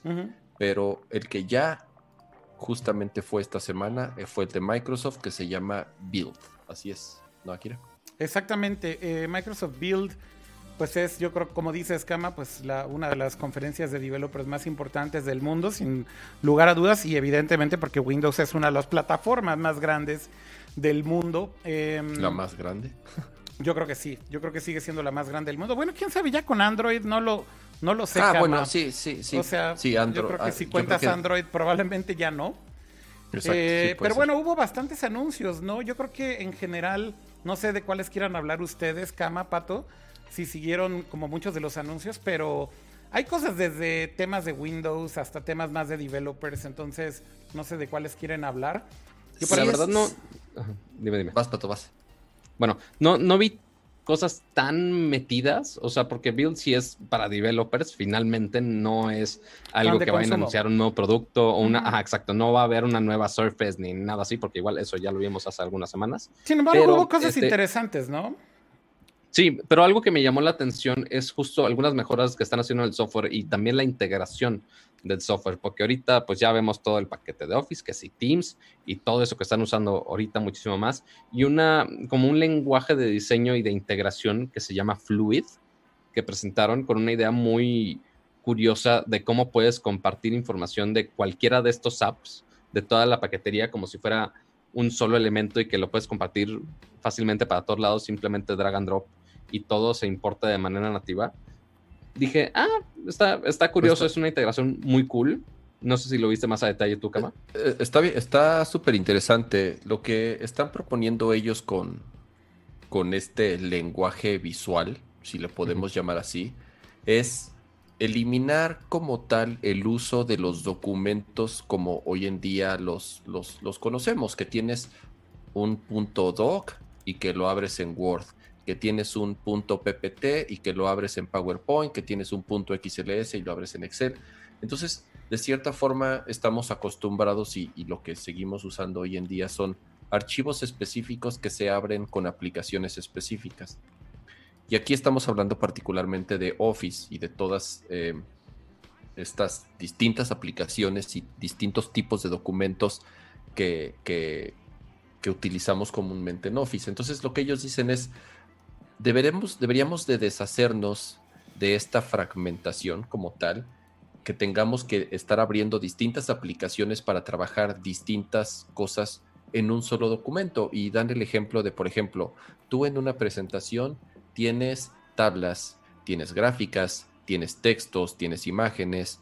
Entonces, de cierta forma, eh, lo que tienes que estar haciendo es brincando este, entre una aplicación y otra para trabajar distintos formatos. Entonces, lo que proponen con, con, Fluid es crear una especie de objeto. Ellos tal cual les llaman, es como un Lego y utilizan la palabra Lego como tal para que la gente lo pueda entender mucho más fácil. Haz de cuenta que tienes un montón de Legos, entonces tú creas pequeños modulitos en donde es muy fácil interactuar entre esos modulitos y que tú puedes arrastrar y mover y ajustar dentro de una sola aplicación sin necesidad de estar brincando entre las distintas, ¿no? Entonces, ahora, el, tema es que además lo hicieron open source. ¿Para qué? Para que los desarrolladores de otras aplicaciones puedan utilizar esto y también puedas tú interactuar con otro tipo de eh, archivos, de otro tipo de aplicaciones, y entonces sea de una forma mucho más eh, seamless, no sé cómo traducirlo en español. más sencilla, más sencilla y más fluida. Sí, tal cual, más sencilla y más natural la integración de esos widgets, módulos, bloquecitos en un solo lugar. Entonces, esa es la intención de Fluid, o sea, que, Office como tal, incluso ya empezaron pruebas piloto, algunos usuarios ya pueden empezar a utilizar estos objetos, va a ser, o sea, la intención es que Office se convierta en esto y no nada más Office, insisto que lo abrieron para que otros desarrolladores y otras aplicaciones puedan integrar esta tecnología en, sus archivos como tal. La verdad, eso, por lo menos a mí, es eh, de lo que más me gustó. Sí, a mí también lo del demo este de Fluid Documents, la verdad es que es impresionante, ¿no? Y como bien dice aquí Diverge. Si scrolleas un Todo vía browser, además. Está, más, padre todavía la animación. Todo vía browser, pero a lo que voy es eh, me gustó mucho cómo pusieron el bullet en Diverge porque creo que es lo que está tratando de hacer Microsoft, que es, es un Google Docs en esteroides, ¿no? Este, o sea, si ya Google Docs de por sí era impresionante cuando abres un documento y puedes ver quién lo está viendo en ese momento, colaborar en el mismo documento al mismo tiempo y demás. Esto de Fluid eh, Documents en Office es básicamente llevar eso a un siguiente nivel con una interacción todavía mucho más profunda, con, eh, digamos que formas de colaborar todavía más eh, interesantes. Y la verdad es que sí creo que esto puede ser algo game changer para Microsoft, que me sorprende cómo han cambiado tan rápido, ¿no? De ser una compañía que vendía cajas y licencias a puros servicios en la nube, güey, y, creo que eso es algo que sin duda alguna Satya Nadella, que es el CEO de Microsoft, es quien le ha dado este giro a Microsoft. Y además también con esta mentalidad de hacer todo open source, con esta mentalidad de realmente pues hacer cosas nuevas, cosas distintas y que cosas que inclusive antes en Microsoft eran impensables. Por ahí estaba mencionando John James en YouTube. Hoy en día, por ejemplo, vas a poder correr apps gráficas, o sea, apps que tengan GUI eh, de Linux en Windows, güey. Este, y esa es otra cosa que se anunció en Build. Em, y esto, eh, digo, básicamente es literal, instalas una app de, Linux en, Windows, güey, y vas a poder ejecutar esa app este, con toda su interfaz gráfica dentro de Windows, que es una cosa para developers extremadamente útil. Otra cosa interesante de anuncios fue lo del eh, gestor de paquetes para Windows, que es el, en inglés le, pusieron el eh, Windows Package Manager. Eh, que esto también está bastante cool. No sé si quieres hablar de esto, Kama. Pues es tal cual, o sea, como hoy en día eh, funciona en Linux y funciona en Mac, que está basado en Unix, que tú puedes desde la terminal instalar paquetes eh, con, instrucciones y sin necesidad de bajar, o sea, como tal, de irte a un sitio o a un App Store y descargar la aplicación, sino que digo, hoy en día para, para los usuarios de, de, de, de Mac OS, de Unix o de los, hackers que se creen Mr. Robot y usan Linux. este, entonces, para, para descargar eh, ciertas librerías, ciertos, ciertas paqueterías, ya lo hacen desde la terminal con, algunas instrucciones. Entonces, ya se va a poder hacer esto en, Windows inclusive desde, desde, la misma terminal. Inclusive esto también es muy práctico, por ejemplo, para cuando para developers, por ejemplo, que tienen que estarse topeando environments de desarrollo muy rápido. Muchas veces es mucho desmadre estarse topeando una compu a otra, ¿no? O sea, cuando migras, sobre todo en Windows es muy difícil.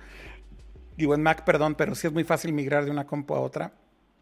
Pero en Windows la verdad es que eh, una de las cosas que era las más dolorosas es migrar justo a otra máquina. Significa que casi casi tienes que reinstalar sí, tus ambientes de desarrollo, tus librerías, tus servidores, tus bases de datos. Entonces con este Packet Manager, por ejemplo, un developer lo que puede hacer es tener literal un script que instale todo casi casi con una línea de comando y reinstalar todo lo que tienes, ¿no? Sobre todo, pues insisto, tu ambiente de desarrollo, tu software de desarrollo, etcétera, para que puedas migrar rápidamente entre una computadora y otra o instalar software muy rápido desde una terminal.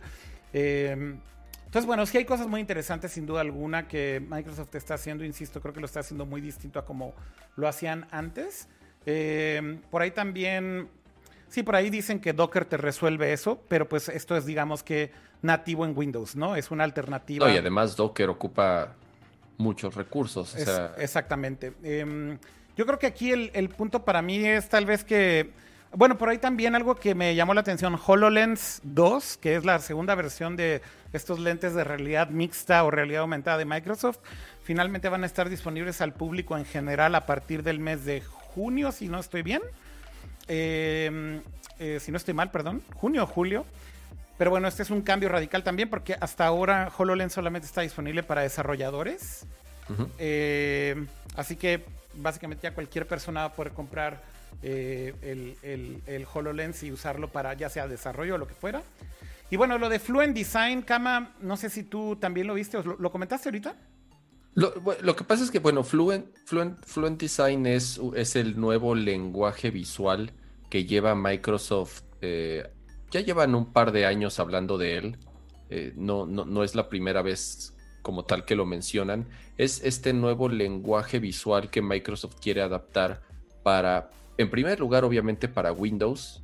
Eh, ya lo han empezado a aplicar a ciertas aplicaciones móviles eh, Outlook, por ejemplo, estas, estas distintas aplicaciones que tiene Microsoft, tanto en iOS, como Android. Entonces ya lo que quieren hacer es obviamente eh, integrarlo en Windows, que no deja de ser su producto, su principal producto, ¿no? Entonces la intención es que ya el, el siguiente update de Windows ya tenga este nuevo diseño para que obviamente se empieza a integrar mucho mejor con las demás aplicaciones que hoy en día ya, ya están afuera. Entonces es, es eh, tienen, es como lo que hace Google con este, ¿cómo se llama el de Google, Pato? Eh, ¿El ecosistema de Google? No, el, de design, Material Design. Material, exactamente. Así como, como Google es Material Design, más o menos es algo similar para Microsoft, es este nuevo lenguaje visual que quieren eh, integrar en, todo su ecosistema a nivel software. que además pues va muy, muy de la mano con el nuevo diseño de la Surface, de las tabletas, de las laptops y todo eso, que es un diseño mucho más limpio, mucho más moderno, eh, mucho más humano, más claro, etcétera, ¿no? También algo que, o sea, no, o sea que, raro hablar de Microsoft eh, que le inviertan a diseño o que les preocupe el tema de diseño, también es eh, algo a destacar de esta nueva administración, si le podemos llamar así. Sí, em, pero bueno, como bien dicen, sí, muy, Bill definitivamente sí es mucho más developer que otras conferencias, porque creo que en I.O. de Google y en WWDC de Apple también sacan dos, tres cosas que es más para consumo. Eh, y bueno, yo creo que acá sí es eh, mucho más enfocado a developers. ¿Qué otros temas teníamos por ahí esta semana? No sé si quieren que saltemos otra cosa, que creo que esto fue lo importante de, de Build. Pero podríamos hablar de lo de Facebook, que hay varias noticias, ¿no, Pato? De Facebook esta semana Empezando tal vez por la compra de Giphy. Sí, porque pues Giphy seguramente lo han usado en muchos lados. Ya muchos han integrado el API Eso estuvo horrible. ¿Por, qué? ¿Por qué esto hizo horrible? Güey, porque todo lo que toca Facebook, este... bueno, a lo que voy es, Giphy era como de esos... Eh, o sea, lo chido de Giphy es que si era como una empresa... Es, es raro, güey. En primer lugar, no generaba dinero a pesar de tener millones y millones y millones de usuarios. Era de esas empresas que era un misterio. Este, el, y que sigue siendo un misterio porque Facebook pagó tanto por, bueno. Ya no tanto, eh, obviamente ya, después no es un misterio, güey, porque ahorita, cuando... Ahorita comento por qué ya no es un misterio. Exactamente. Que, los primeros, que los primeros indicadores, los reportes, es que pagaron, Facebook pagó 400 millones de dólares por Giphy. Así es. es. Sí, es una cantidad de lana muy grande para un servicio relativamente pequeño que pues, solamente pues da GIFs y ya, pero que ya básicamente ahorita toca muchísimos productos. Este, inclusive alguien puso un tweet que se me hizo muy interesante que decía que, ah, oye, entonces Facebook ya también tiene integración casi casi directa con Signal, que normalmente Signal todo el mundo diría que, ah, es súper seguro y nadie está viendo nada. Este, pero pues, como tiene integración con Giphy, pues ya Facebook ya puede tomar cartas en el asunto ahí. Facebook ya con o sea, a partir de que tomó posesión de Giphy, tiene la llave de todas las aplicaciones que utilizan Giphy. O sea, puede ya obtener fácilmente estadísticas de todas las aplicaciones, o sea, de toda la gente que sin importar qué aplicación use, pero si tenía integración con Giphy, ya es una, o sea, ya Facebook digamos que tiene acceso a eso. Yo creo que, yo creo que lo de la compra de Giphy, sinceramente, ahorita que decían que cuál es la razón, Cama, eh, mira, por ahí leía un inversionista de Silicon Valley muy prominente que decía que Facebook solamente compra compañías por dos razones. Bueno, tres razones. Eh, la primera es que tengas una tecnología con una patente muy, muy cañona, pero que inclusive en ese tipo de casos generalmente primero tratan de copiarte y después si no pueden copiarte van y, van y ya entonces tratan de comprarte. La segunda es que sea porque tienes chingo mil usuarios y la tercera es porque tienes chingo mil data. Eh, y en el caso de Giphy, creo que lo que están comprando es data. Em, básicamente, ¿qué es lo que sucede con Giphy, güey? Giphy tiene integración con todo lo que existe hoy en día en el mundo social. Eh, está integrado en Snapchat, está integrado en, en, TikTok, está integrado en donde me digas, güey. Este, o sea, Signal, como decías, que es encriptado end-to-end -end y demás. O sea, no hay servicio, yo creo, hoy en día en línea que no tenga integración en Giphy. Entonces, Facebook, al momento de comprar Giphy, lo que dicen ellos, y que por cierto todavía tienen que aprobarlo los, los, em, eh, los que hacen regulación en Estados que siempre aprueban todo. Más o menos, güey, porque yo creo que hoy en día eh, Facebook ya está más en en agua caliente que antes, güey, y ya no es tan fácil como que digan vamos a comprar una compañía, güey. En, cual, en el momento en el que anuncian eso, siempre les cae el gobierno de Estados Unidos para ver qué están haciendo. Y si es algo que sea ya una práctica monopólica, eh, ya se les van a empezar a ir encima, güey. Mira, para mí la analogía perfecta es Facebook, que es Microsoft de los 90s, 2000, güey. O sea, es esa compañía evil, güey, este, copiando todo. Aborazada. Eh, súper poderosa, güey, súper aborazada, güey. Eh, o sea, la neta es que, güey, Bill, Gates y Mark Zuckerberg son además como muy parecidos. Y justo en el tema de Giphy, imagínate la cantidad de información que tienen, güey, de los usuarios, de lo que buscan, güey. O sea, eh, te pueden conocer y targetearte de una manera absurda, güey, Si de por sí, ya en Facebook, güey, la gente dice y argumenta, güey, que te están grabando el audio porque te targetean también cosas que parece que te están grabando las conversaciones. Imagínate con la información de Giphy, güey, que justo es que busques cosas de alguna serie, de algún meme, de algún producto, de algún personaje, de algún lugar o lo que sea. Eh, entonces, pues esa información vale mucho dinero. Finalmente sí creo que vale mucho dinero. Pero desde este momento y de aquí para adelante, como muchos dicen ahí en el chat, yo no sé si yo seguiría usando Giphy. Y ahí te va otra cosa, güey. Si tú eres una compañía tercera, le hace Signal o Snapchat o quien sea, ¿tú crees que van a dejar esa conexión de Giphy, güey? Evidentemente no, güey. Evidentemente la van, a, la van a tumbar al diablo, güey. Porque es como regalarle data de tus usuarios a Facebook, güey. Sí, claro. Básicamente, güey. O sea, ahora tienes ahí al espía dentro de ti, güey. O sea. Sí, Apple, por ejemplo, tiene una extensión de Giphy para iMessage. ¿Tú crees que lo van a dejar ahí, güey? No, ni madres, güey, porque, porque iMessage es encriptado end-to-end, güey. ¿Y tú crees que Snapchat lo va a dejar ahí? Por supuesto que no, güey. O sea, al diablo, güey. Y alguien va a tener que llenar ese hueco para esas compañías, güey, porque al final el trabajo que hizo Giphy, por un lado polémico, porque Giphy al principio, debo de decirlo, la verdad es que hizo famoso porque se robaban GIFs de Tumblr, güey. Y, y eh, esencialmente hasta se metieron en problemas legales de copyright, güey, por dejar que la gente subiera mamada y media, pero también porque se robaban literal GIFs de la comunidad de Tumblr, que es donde más activos estaban los GIF makers en ese entonces, y los ponían en GIF sin pedirles permiso, güey. Hoy en día son más cautelosos, pero, güey, es una compañía que compraron por 400 millones de dólares, que esencialmente los primeros dos o tres años de existir, lo único que hacían es robarse contenido con copyright. ¿Por qué, güey? Porque no está regulado un GIF. Porque en realidad un GIF, ¿cómo diablos lo, lo, lo, regulas, güey? O sea, ¿quién te va a decir que estás haciendo como una infracción de copyright si Giphy no estaba haciendo dinero, güey? O sea, y que además por lo que dura un GIF, que son segundos, la eh, calidad, el tamaño. Regulaciones en donde. Con todo este pedo de fair use que si transforman el contenido, no. O sea, sí hay como mil barreras que pueden defender un GIF, básicamente. Exacto. Sin embargo, ahorita. sin embargo, ahorita, güey, cambia la cosa, güey. Porque hasta entonces. Hasta este, hasta este entonces, GIF, insisto, no estaba haciendo dinero con esto. Pero ahora, ¿qué va a pasar con esa data dentro de Facebook, güey? ¿Tú crees que no van a hacer dinero con eso, güey? ¿Y tú crees que entonces no va a llegar ahora sí, este, los que son los dueños de los derechos de todas las series que están ahí, eh, de memes y demás, a decirle a Facebook, Oye, güey, no te pases de lanza, cabrón. Ahora dame un revenue share, güey, de los derechos de mi contenido, güey, que están en una plataforma que tú estás monetizando. El problema, o sea, con Giphy no había pedo, güey, porque insisto, no monetizaban. No ganaban dinero, güey. Sobrevivieron todo este tiempo solamente levantando dinero de inversionistas. Sí, creo que, creo que así en los mayores casos en donde pudieron medio levantar dinero era con algunas marcas cuando querían meter sus reaction GIFs. Eh, pero pues, nada, nada comparado con, con, el dinero que se gastaron. ¿Viste los tweets? Luego, luego de que se anunció lo de la, lo de la venta, este, un reportero, creo que fue de, creo que fue de The Verge, no estoy tan seguro, y dijo, güey, pensaba, cuando me dijeron esto pensé que era broma, pero vean.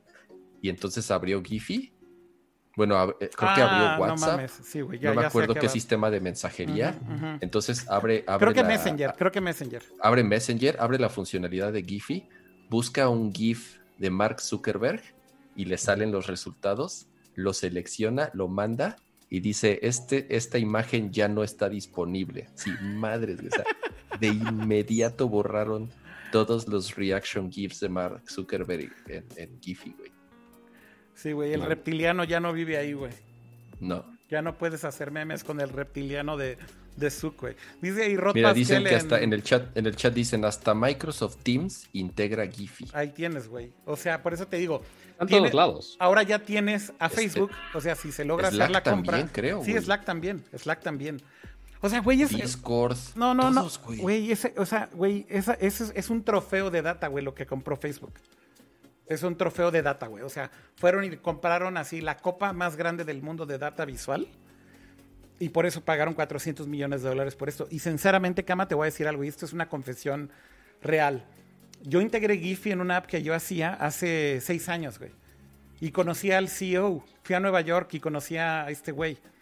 Y, y de hecho, pues platicamos con él y nos vendió esta visión de que los GIFs, güey, se tenían que democratizar y no sé qué y bla, bla, bla. No- nos dieron acceso a su API antes de que fuera pública y la integramos en una app que estábamos haciendo que hacía face tracking y, usábamos Giphy, güey, para poner este como efectos de realidad aumentada. Y, y fue como un hack que hicimos para no generar los assets nosotros, porque tenían stickers. Lo que sí es que nosotros, para no meternos en pedos, sí filtrábamos lo que tenía copyright. Porque justamente Ya. decíamos, güey, si nosotros le empezamos a poner ads a nuestra app, a nosotros sí nos pueden caer y decir que estamos haciendo dinero con ese contenido. Y aunque tratábamos de filtrarlo, güey, como el API, pues no lo controlábamos nosotros, la realidad es que pinche Giphy, güey, dejaba pasar todo, güey. O sea, o sea, ellos decían que estaban controlándolo, pero no es cierto, güey, no controlaban nada, güey. Tú buscabas en ese entonces, hoy- hoy en día, güey, busca un GIF de los Simpsons, güey, busca un GIF de lo que quieras. Todo el contenido del mundo, güey, que tiene copyright está en Giphy. Entonces, la pregunta es, ahora, güey, que Facebook sí va a empezar a hacer dinero, ¿qué va a pasar, güey? Este, y sinceramente me sorprende porque en ese entonces yo decía, güey, ¿cómo hacen dinero si nos lo están dando gratis, güey? Pues, güey, ya hicieron dinero hasta el final. Simplemente fue vender la compañía por un chingo de dinero, güey. Porque tienen data de todo mundo, de todo tipo de apps, de qué es lo que buscan. Y eso es un este, data tracker tremendo para Facebook. Vale oro para, para, para esos güeyes, sinceramente. Sí, está cabrón. ¿No? Oigan, y en más noticias de Facebook, creo que el día de hoy ma- eh, Mark Zuckerberg eh, se unió ya a las compañías que han anunciado que van a dejar que sus empleados trabajen ya de manera remota. Yo creo que esta es una noticia bastante eh, importante. Sí, porque ya muchos en Silicon Valley se están uniendo a este movimiento. Sí, el ¿no? primero fue. Twitter. Exactamente. Exactamente, que, anun- que anunció básicamente que toda su flota laboral, si su rol le daba la habilidad de poder hacerlo de manera remota, que lo podían hacer sin pedo por tiempo indefinido, el tiempo que quieran. Sin- y no tenían que ir a la oficina en ningún momento, lo cual está perfecto. Después algunas como Shopify y ahora también Facebook también se unió a, esto, que tampoco fue tan absoluto como, como quizá el el- la iniciativa de Twitter, pero sí mencionó Mark Zuckerberg en una transmisión en vivo que básicamente en vez del F8 estuvo haciendo varios updates durante todo este tiempo. Por ejemplo, con toda esta integración de Facebook Shops que acaban de anunciar también para Instagram y para Facebook, que básicamente cualquier este pequeño, pequeño negocio puede tener una tienda dentro de Facebook, así para que no tengan que hacer un landing page o una cosa así. Pero el dato que dijo Mark Zuckerberg en su comunicado es que el 50% eh, de las personas eh, trabajan de manera remota. En, o más bien, que dentro de los siguientes 5 a 10 años piensan que al menos el 50% de las personas van a, trabajar de manera remota. Sí, son decenas Y que- de miles. Ajá, y que al menos en Facebook, al menos los datos que tienen ellos de su empresa, que al menos 40% están interesados en trabajar eh, de, manera, de manera remota full time. O sea, que ya no necesitan tocar la oficina, que ya no necesitan hacer nada, pero también más del 50% sí quiere regresar a las oficinas. Entonces, están dando igual esta opción para que los que quieran trabajar de manera remota, que lo puedan hacer más a gusto y más eficientemente, depende de lo que ellos vean, vean de, manera remota igual. Pues ese es el, el anuncio, yo creo que más grande de Facebook también, porque para mí, cuando Twitter lo anunció, dije creo que esto puede causar un efecto dominó y pues finalmente parece que sí lo causó. Y yo creo que una de las principales cosas que van a pasar finalmente es que Silicon Valley creo que se va a desinflar mucho. Eh, finalmente creo que una de las razones principales por la cual ingenieros de todo el mundo, eh, o como se le llama en el mundo de las startups, talento de todo el mundo, o el mejor talento de todo el mundo, diseñadores y ingenieros, iban a Silicon Valley, era principalmente porque era donde podías trabajar para estas compañías. Era el, único, lugar en el mundo en donde existían estas compañías. Pero hoy en día, eh, básicamente viendo que con el trabajo remoto puede todo funcionar de manera prácticamente normal, pues básicamente el, talento es universal, existe en todos lados, no importa en qué país, y, yo creo que esto va a abrir la posibilidad de, eh, eh, este tipo de compañías, de contratar gente en todas partes del mundo y de desinflar, creo yo, esta burbuja de Silicon Valley, donde hay tanta concentración de, talento, pero que también hizo que vivir en Silicon Valley sea absurdo, extremadamente caro, con sueldos irreales, porque porque tienes que pagar un chingo de impuestos en California, porque tienes que pagar rentas este, increíblemente absurdas en, en Silicon Valley. Eh, y finalmente pareciera que quieren hacer ahora una especie de, de puja por, por quitar todo este esquema y con lo del COVID como acelerar esta transición en donde dicen, güey, no importa en dónde estén. Y yo creo que lo que va a suceder es que mucha gente va a decir, si ya soy remoto, ¿por qué me tendría que quedar en Silicon Valley, güey? ¿Por qué me tendría que quedar en Sí, porque también, justo Zuckerberg también menciona que mucho, un gran porcentaje, más del 30% de los que están en, su flota laboral, también dicen que está pensando en mudarse a otra ciudad, porque igual las rentas ahorita en Estados Unidos, principalmente Silicon Valley, si es algo... Menos. Sí, seguramente, o sea, y su sueldo daría bastante más. Este, que no sé cómo eh, harían ese balance de, ah, oye, vives en otro lado, entonces te pagamos menos. No, no sé cómo está el asunto, pero imagínense, justo un tweet que puso Casey Newton de The Verge. Eh, puso que cerca del área de San Francisco, nada más para que se imaginen, la renta al mes en San Francisco, o sea, porque según esto está en rebaja y que están bajando los precios. Entonces, imagínense, en San Francisco está cerca de los 3.450 dólares al mes. Por un cuarto. En Park es por, por, un cuarto, Pato, por un cuarto. ajá, por un cuarto, exacto. Por, eh, sí, de hecho es one bedroom. Entonces, eh, para Menlo Park eh, están en 3.140, Mountain View, que es donde está Google, son 2.960 dólares. O sea, imagínense, son más de 3.000 dólares por un cuarto, un mes de renta. Y ahí es en donde muchos ingenieros, Pato, ahí es de 100 mil varos al mes, güey. Pero además ahí te va, güey. Pero ahí te va, güey. Eso es, eso es también porque muchos ingenieros se van con la finta cuando se van a Silicon Valley y les dicen, te vamos a pagar 110 mil, 120 mil dólares al año, güey. Y entonces dicen, oh, no mames, soy millonario, güey, acabo de salir de la carrera. Sí, güey, nada más que bienvenido a California, güey. Em, primero, el impuesto estatal, luego el impuesto federal más o menos entre todos los impuestos te termina tomando como el 40% de eso. Entonces tu sueldo real de 120 ya va más o menos como en 70. Y luego tienes estos gastos de vida, güey, en donde, güey, tienes que pagar rentas de, 4 mil dólares al mes, güey, o 3 mil dólares al mes. Y si vives en un departamento de 4 o 5 recámaras con 5 roommates, güey, porque es real que no, no puedes pagar de otra manera una casa así. Y ahí ya se te fue, ¿qué te gusta, güey? Otro, otros 3 mil de los 7 mil que te quedaban, güey ¿En cuánto vas, cama? Entonces te quedan 4 mil dólares para vivir, güey, en Silicon Valley, güey. O sea, esa burbuja, güey, no puede seguir, güey. Esa es la realidad, güey. Este, ya, güey, o sea, se acabó, güey. No, no, no va a pasar. Lo que dijo Mark Zuckerberg de entrada es que a partir de ya están contratando gente en lugares en donde no hay oficinas de Facebook. O sea, si no hay una oficina, ya de entrada hoy podrías aplicar para trabajar remoto en Facebook. el único requirement es que en tu ciudad o en donde vives no exista una, una oficina de Facebook física. Pero creo yo que, insisto, ah. entre, entre lo de Facebook, lo de Twitter, lo de Square y demás y muchas otras compañías, yo creo que muchas compañías van a terminar optando por hacer esto porque te ahorras un chingo en, en muchas cosas, güey. Y además también la gente eh, ya no quiere hacer estos commutes, ¿no? Eh, por ejemplo, manejar tres horas al día, güey, para ir a tu trabajo, güey. Ahora, hay, hay, hay trabajos que te lo permiten y sin duda alguna el desarrollo de software, el diseño y muchas otras áreas de ese tipo sí te lo permiten hacer remoto. Desgraciadamente hay otras que no, ¿no? O sea, pues, algo de servicios, algo que requiere que estés físicamente ahí, no tienen esa oportunidad, pero pero yo creo que esto le viene bien a todo el mundo, le viene bien a las personas, le viene bien a los empleados, le viene bien a las compañías, le viene bien hasta temas como calentamiento global, güey. O sea, son menos coches o menos tráfico en, una ciudad. O sea, creo que esto puede tener un impacto importante y puede haber un antes y un después. Sí, justo, eh, eh, por ejemplo, eh, Apple, que es de esas, bueno, de las empresas más grandes de Silicon Valley, eh, tal vez no tanto en número de empleados, por ejemplo, Facebook y Google tienen más empleados que, que Apple, pero Apple tiene el problema de que trabaja con hardware.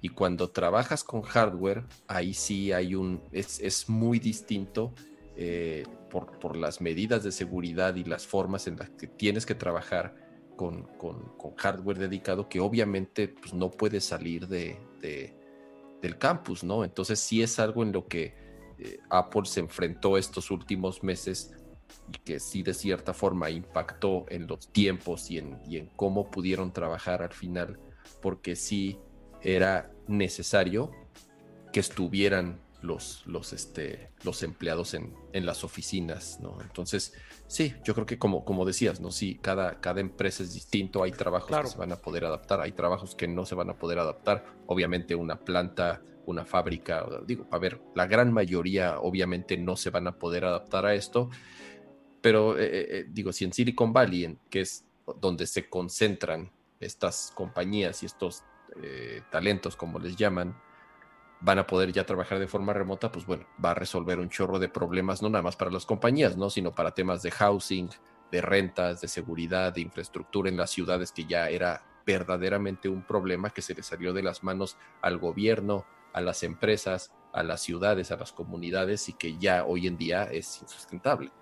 Sí, yo creo que hay compañías que no, no lo van a poder hacer sin duda alguna. Hay compañías que tal vez hasta por su filosofía no lo vayan a, poder hacer hoy en día, pero yo creo que hay otras que sí definitivamente van a tomar este camino por muchas ventajas de las que estamos hablando, ¿no? Eh, muchas empresas igual que ya estaban muy centradas a, que estaban súper negadas al home office, casi casi, que ya ahorita con las pruebas forzadas, pues sí, ya están abriendo un poquito los ojos de, ah, mira, sí tiene sus ventajas, ah, mira, sí se puede X, Y, tal cosa, quizás Z no, pero algunas cosas que sí se pueden hacer de manera remota y que no hay pedo, no necesito estar pagando por hora nalga. De acuerdo. Insisto, yo creo que yo creo que el tema de desarrollo de software y de, y de diseño y de muchas otras cosas eh, relacionadas a tecnología, sí hay mucha oportunidad de, de, migrar a este modelo. Y yo siento que eso va a tener un impacto bastante grande en Silicon Valley de alguna manera. Tal vez puede cambiar el modelo en Silicon Valley, otro tipo de modelo, pero siento yo que sí se va a desinflar mucho esa burbuja en el, en el Valley, inclusive los sueldos. Creo que se van a desinflar mucho porque eh, lo que decía Mark Zuckerberg es que la mitad de sus empleados en los próximos 5 a 10 años van a ser remotos. Entonces, eso te habla justamente del tamaño que, tal vez, o lo que representa tal vez justo que una compañía de ese tamaño tenga ya tantos empleados fuera. ¿Qué puede significar también? Que tal vez los, los salarios de otros países no van a ser tan inflados como los que están pagando en Silicon Valley por estas razones, por los impuestos, por lo caro que es vivir ahí. Eh, y, tal vez termina siendo que justo los sueldos por algunas posiciones terminen bajando. Em, insisto, el talento es universal. Tal vez puedes encontrar al mismo ingeniero igual de capacitado, igual de bueno en México o en la India o en este, Vietnam y pagarle una fracción de lo que le estás pagando a alguien en Silicon Valley. Esa es la realidad. Correcto. Y, no creo que vaya a ser un mal deal para alguien que trabaje en México. Yo creo que va a ser un muy buen sueldo. Eh, o alguien que trabaje en Vietnam. Lo que estoy diciendo es que no van a ser esos sueldos ridículos de Silicon Valley por estas razones de, que son como fantasías, ¿no? Este, la realidad te pega cuando ya ves lo que te queda en la mano. Y, sencillamente creo que eso es insostenible para esas compañías, ¿no?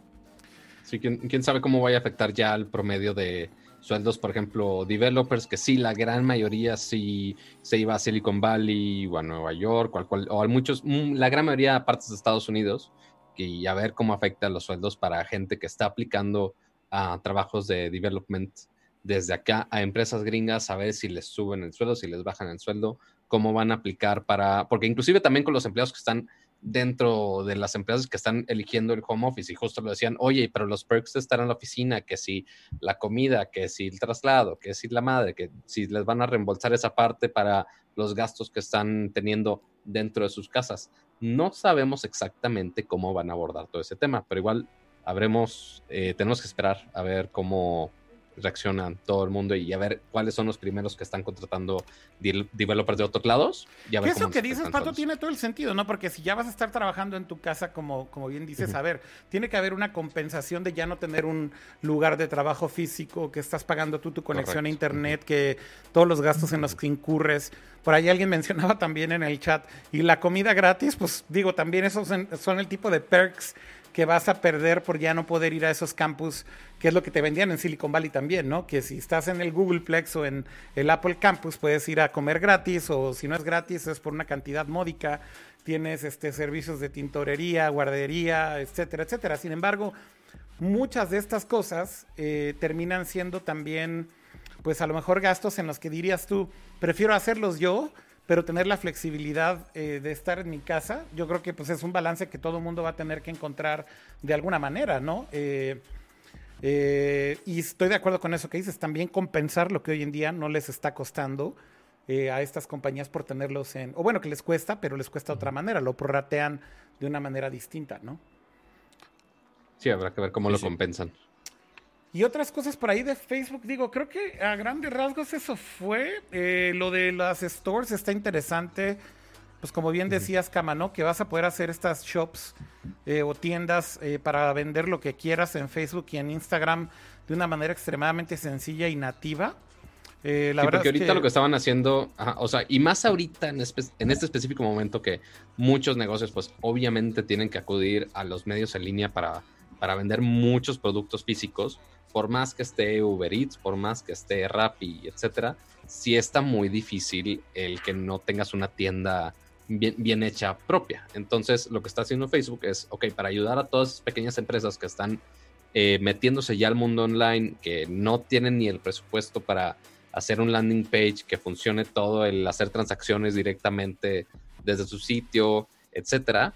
Bueno, pues Facebook le está echando la mano para hacer la tienda directamente en Facebook y en Instagram y que puedes manejar relativamente fácil. Todavía no los lanzan en México, pero en Estados Unidos lo que están haciendo es que puedes tú configurar la misma tienda configuras la tienda ahí para Facebook y se casi casi se copia en Instagram, así que usa las fotos que tienes en tu mismo feed de Instagram para promocionar los productos, las ligas a las fotos, las ligas a las historias. Entonces, inclusive nada más con ver una sola historia y que deslizas o tocas un sticker, ya puedes entrar a la tienda y ya puedes comprar directamente ahí sin estar sin estarte complicando con hacer todo un sitio propio, lo puedes simplemente aprovechar la herramienta default que va a estar dando Facebook a las pequeñas empresas. Oye, Pato, y esta, y Cama, no sé si ustedes vieron el anuncio de Facebook eh, Shops. Eh, esto es otra cosa que no es Shopify, ¿verdad? O sea, no está integrado a Shopify ni nada. O sea, toda la solución entera va a ser de Facebook. Entonces quiere decir que ahora sí van también sobre esas plataformas. O sea, a destruir sí, porque tenían Facebook Checkout. Ajá, porque tienen Facebook Checkout. O sea, eso ya, eso ya lo tienen. Este, que están haciendo el rollout igual. Y tienen el marketplace, y tienen el marketplace de Facebook, sí, los Usuarios, los usuarios. Sí, no, o sea, ahí tienen a todo mundo, o sea, en Instagram y en Facebook todo mundo ahí está, o la gran mayoría. Entonces ya en cualquier plataforma puedes entrar a una tienda que es relativamente, que está relativamente integrada a, estas plataformas y ahí directo, sin salirte del app de Instagram, puedes estar comprando productos ahí mismo. ¿Quién sabe cómo van a, agarrar alguna comisión de todo eso? No he checado los específicos si pones tu tienda ahí cómo te van cómo te van a cobrar, cómo va a ganar Facebook alguna parte, porque obviamente van a sacar alguna parte. Seguro. Eh, pero igual todavía no está disponible en México. Habrá que esperar a ver cómo hacen el rollout, porque dicen que los siguientes meses, pero falta ver cómo lo aplica para acá. Sí, yo creo que, yo creo que es interesante ver cómo va a, funcionar todo esto. Estoy viendo justamente ahí la página con el anuncio completo. Y eh, pues sí, como bien decíamos, es de manera directa. Y checkout de manera directa. Tienes tus datos, de hecho, de tu tarjeta de crédito y todo dentro de la misma app de Facebook. Entonces, efectivamente, esto va contra Shopify y compañías, ¿no? O sea, Adiós, compadritos. mercado libre, todo eso. Exactamente. Entonces, claro que va a haber una comisión de lo que van a cobrar ahí. Eh, y además, si lo están integrando nativo en Facebook, o sea, güey, game over, güey. Este, tienes un chingo de tráfico ahí. Este, si estás en un grupo, güey, y pones un link y dices, aquí está mi tienda de lo que es ese grupo, vas a poder vender un chingo de ahí de, forma directa. ¿Estás de acuerdo? Eh, Estoy sorprendido. Sobre todo en Instagram. Sobre todo en Instagram. Estoy sorprendido en la cantidad de productos que ha anunciado eh, Facebook. Yo también, Cama. Yo también, Yo no sé si los... O sea, se los tenían guardados, güey. O sea, es de... Es que parte los tenían por... El timing está demasiado cabrón, güey. Groups, go rooms, shops, güey. O sea, parece, güey, que, que el timing... Eh, no sé, güey, está muy cabrón. Está muy raro, Cama. Está muy raro y quiero decir algo. A mí hasta de pronto diría yo, güey, güey, o sea, yo creo que la compañía que más se ha beneficiado de todo esto es Facebook, güey. En serio. Porque le está haciendo Muy compañía básicamente a todo mundo, güey. O sea, Rooms es contra Zoom, contra Meet, contra todo mundo. Shops, este, las mejoras de Facebook. O sea, todo el rollout de Facebook está pasando ahorita, güey, en este momento, güey. Es creo que quien mejor lo está aprovechando, güey. Pero ya lo tenían todo listo, esa es la pregunta, güey. Y nada Está más Sí, o sea, coincidió, porque. Ajá, o sea, porque F8 pues era estas fechas. O sea, parte, si iban a hacer algún update, más o menos coincidía con estas fechas. Eso lo, eso lo entiendo y no hay problema. Pero quién sabe si justo esos productos, porque como que están muy, muy atinados a la situación que estamos viviendo hoy en día. Rooms, que todo el mundo está haciendo videollamadas para todo, literalmente todo. Pues, ok, quizá no sé si Facebook lo tenía listo para esta fecha o no. O sea, que pues ya es producto terminado, no fue como un beta o algo así, o sea, ya funciona, ya está integrado hasta en WhatsApp, que de hecho tú, que posiblemente no sabían esto, pero si ustedes le pican, al menos en WhatsApp, creo que tengo WhatsApp beta aquí en, en mi teléfono, que tú estás en una conversación y le picas en el clipecito que usas para hacer un attachment, ya viene la opción de rooms o de salas, dice en español. Entonces ya puedes crear un room de Messenger dentro de WhatsApp para hacer tus llamadas de hasta 50 personas. Entonces, no sabemos si esa función ya la tenían desarrollada, si ya la tenía pensada, o cuando empezó el desmadre, se hace, no sé, desde enero que empezó el caos, previeron muy, o sea, si lo hicieron así, aplausos, porque lo hicieron muy bien, la neta. Este, sí, sí, sí pudieron prever toda la situación y hicieron el producto así en friega en estos últimos meses, o si de plano ya lo tenían hecho desde antes y ya tenían el anuncio planeado desde mucho antes. Posiblemente nunca lo sepamos, pero sí está muy interesante que sí están lanzando productos muy, muy, muy atinados y que sí están aprovechando muchísimo estas fechas. Y también están con la fotocopiadora todo lo que da, que eso ya es lo normal de Facebook. Este, que ahorita por ahí mencionaba esta Ari Morfin en, en YouTube y coincido con ella. Facebook es el mejor pirata de Silicon Valley. Por eso les digo que Facebook ahorita es como Microsoft de los noventas, güey. Exactamente lo mismo. Eh, y no sé si vieron la piratez esa que hicieron de sus avatares estos nuevos en 3D, que son como su versión de sus Mimojis o sus Bitmojis. Los Mimojis, los de Apple, los Bitmojis, los de Snapchat, que son los originales, de hecho, los de Snapchat. Y, güey, o sea, eh, ok, va a ver, o sea, crear un avatar en 3D y demás, eso no es algo que puedas patentar y demás, ¿no? Este, estoy de acuerdo que esa es una idea como muy genérica, pero lo que es absurdo es que literal, güey, o sea, guardé el tweet, güey, porque en serio esto sí me voló la tapa de los sesos. Sí, el Este, diseño es igualito. güey. No, es que eh, de- deja tú el diseño. O sea, las expresiones se las copiaron de Snapchat, güey. O sea, ni siquiera se tomaron la molestia de diseñar, güey, expresiones distintas. O sea, e- esa parte sí es la que yo digo, güey, o sea, ¿alguien en Facebook tiene escrúpulos, güey? O sea, es, es, es como, güey, pasarán por alguna especie de entrenamiento en donde les dicen, güey, tú te puedes chingar lo que quieras, no hay pedo, güey, róbatelo, güey, así descaradamente. Y hay, hay un tweet, güey, que hizo eh, una persona de Snapchat, de- lo, lo- lo quiero buscar, güey, porque en serio es así impresionante, güey. Y lo voy a poner aquí en pantalla. O sea, una cosa es que digas, ok, se robaron el hacer sus propios monos, ¿no? Este, Sí, que y todos lo hacen. Ajá, fine. Pero es que ahí te va, güey. Aquí está la imagen, güey. Para los que están escuchando, no hay manera, güey, de, de- de explicarlo. Pero vean, lo que está del lado izquierdo, ¿ok? Lo que está del lado izquierdo es Bitmoji. Lo que está del lado derecho son los avatares de Facebook, güey. Son Hasta las tuve que poner el stream en full screen para ver la diferencia porque son, no la veo, güey. Son las mismas ilustraciones, güey. Son las mismas Ah, ilustraciones, güey. Son las mismas ilustraciones, güey. Escucha, Güey, hasta la misma ropa, güey. Hasta la misma ropa, güey. Hasta la misma ropa, güey. Güey, no mames, la ropa es igual. Es- es- es- esto ya es.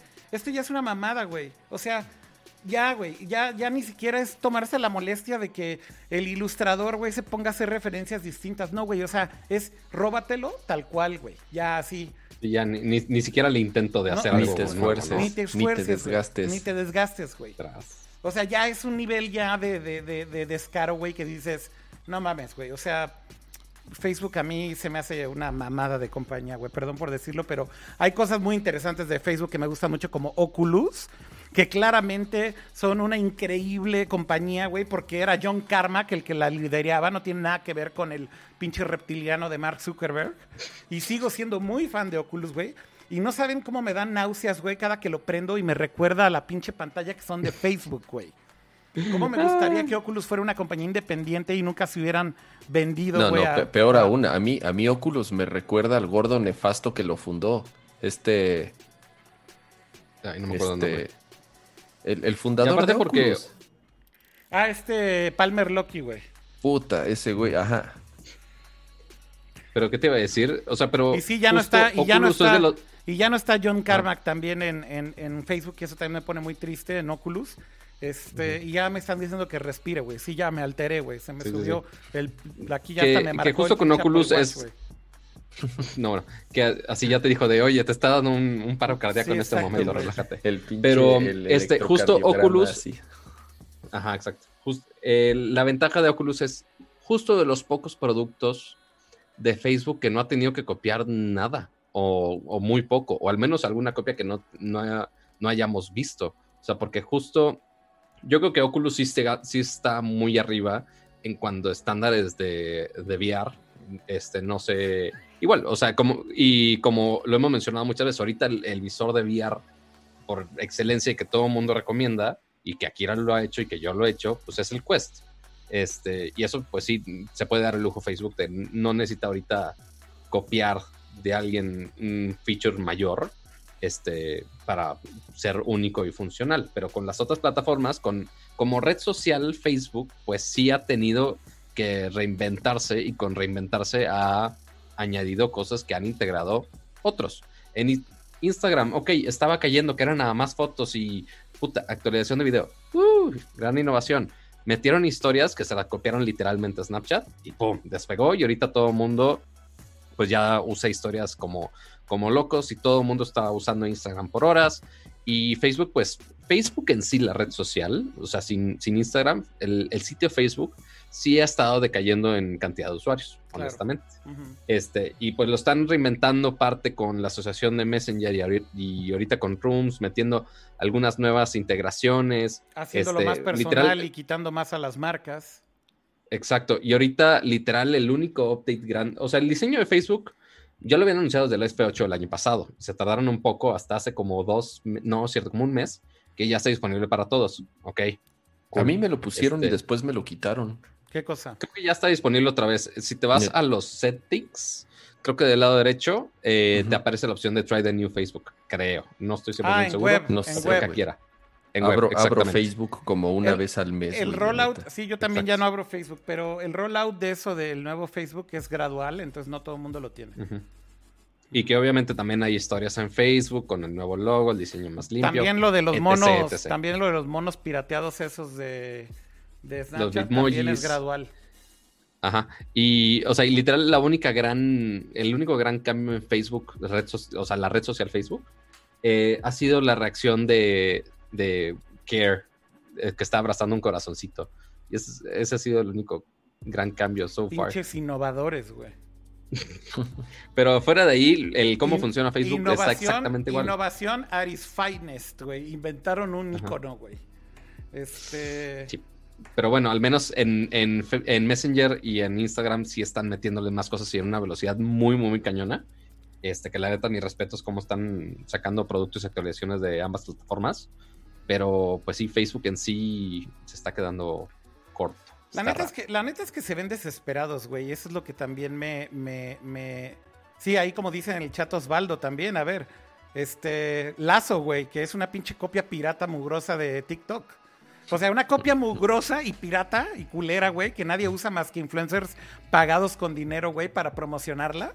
O sea, literal son los únicos que Te, te metes a Lazo, güey, y son puros güeyes que conoces, güey, porque son influencers, güey. Y que claramente se ve que le están pagando para usarla, güey. Este, o sea, yo siento que Facebook, güey, lo que está pasando es. Dicen que ya me den un bolillo para el enojo, güey. Sí, güey. Ahorita le voy a decir a Aiko y que también suba la maquinita de la presión. Que sí tenemos una para medírnosla. Este. Ajá. Güey, neta, o sea, pinche Facebook, es que, güey, no sabes cómo me encabrona, güey. Y, y, bueno, ya no voy a decir más, güey. Ya voy a, voy a- voy a decir cosas que no me corresponden a mí, güey. Este. No, bueno, Sí, sí, sí. todo mal. Todo sí, no mal. se me altere, no se me altere. Está bien. También a los, también a los streamers de Facebook Gaming les pagan. No están ahí por gusto. En unos Exacto. meses se van a largar de ahí. De mí se acuerdan. Cuando ya, aquí, aquí, andan sacando muchos trapitos, amigos. Cuando ya no llegue el cheque, se van a regresar a Twitch todas las este, encueras streamers. De mí se acuerdan. Las encueras streamers. Ay, Dios mío, están sacando muy... Se nota que Akira ya está un poco tomadito. No, no, Pero bueno. más bien estoy diciendo puras verdades, güey. Bueno, sí. O, ya se, o, ya se, le bajó se le o no la lengua, como dicen. Se le aflojó la lengua, justo, justo así. Ya, Oigan, a ver, yo rápido quería comentar. Eh, digo, ya nos estamos acercando a las dos horitas, entonces eh, tenemos todavía algunos temas. Nada más algo rápido, que teníamos ahí guardado de varios programas anteriores, porque nada más habían hecho el anuncio, pero ya hoy eh, empezaron a liberar los benchmarks de los nuevos procesadores Intel de la décima generación. Ah, bastante polémica esta décima generación, bueno, también la novena y la octava, porque realmente ya llevan... sí, ya llevan... y la, séptima, y la sexta, y todas. sí, ¿saben? Entonces ya no entiendo, Camo, o sea, ¿cuáles son las que no son polémicas, güey? A lo que, ¿Por qué? Porque llevan ya varios años utilizando la misma arquitectura o los mismos procesos de fabricación en 14 nanómetros, ¿no? Entonces, eh, obviamente es, es, bastante conocido que en los últimos dos, tres años AMD les ha empezado a comer gran parte del mercado con, los procesadores Ryzen. Eh, ya van en, la tercera generación, eh, ya van en Zen 2, no tarda en salir Zen 3, que es esta nueva arquitectura que van a utilizar las, las consolas de siguiente generación. Entonces, eh, si AMD lleva dos, tres añitos pegándole duro a Intel cosa que Intel pues no estaba acostumbrado. O sea, sinceramente Intel siempre ha sido pues, el, líder en ventas y el líder en benchmarks y el líder en, capacidades y en rendimiento en procesadores de escritorio. Entonces se empezaron a quedar atrás, obviamente por falta de competencia, porque es, un hecho, cuando, cuando eres el líder y cuando nadie te hace competencia, pues entonces te, tiras en la maca y pues sí le bajas eh, de, ganas y le echas, obviamente, pues, empiezas a invertir menos, etcétera, ¿no? Entonces, ¿qué es lo que pasa? AMD saca estos nuevos procesadores. Tal vez la primera generación de, Ryzen no fue así tan, tan buena, igual de Threadripper, pero la verdad las últimas han sido muy, muy buenas y les han pegado muy, muy fuerte a Intel. Dime una cosa, Kama, si, si, tú ahorita te fueras a comprar una computadora de escritorio o una laptop, definitivamente sí ya te irías por AMD. Mm, yo particularmente no, pero también es un tema de... ¿Pero por qué no?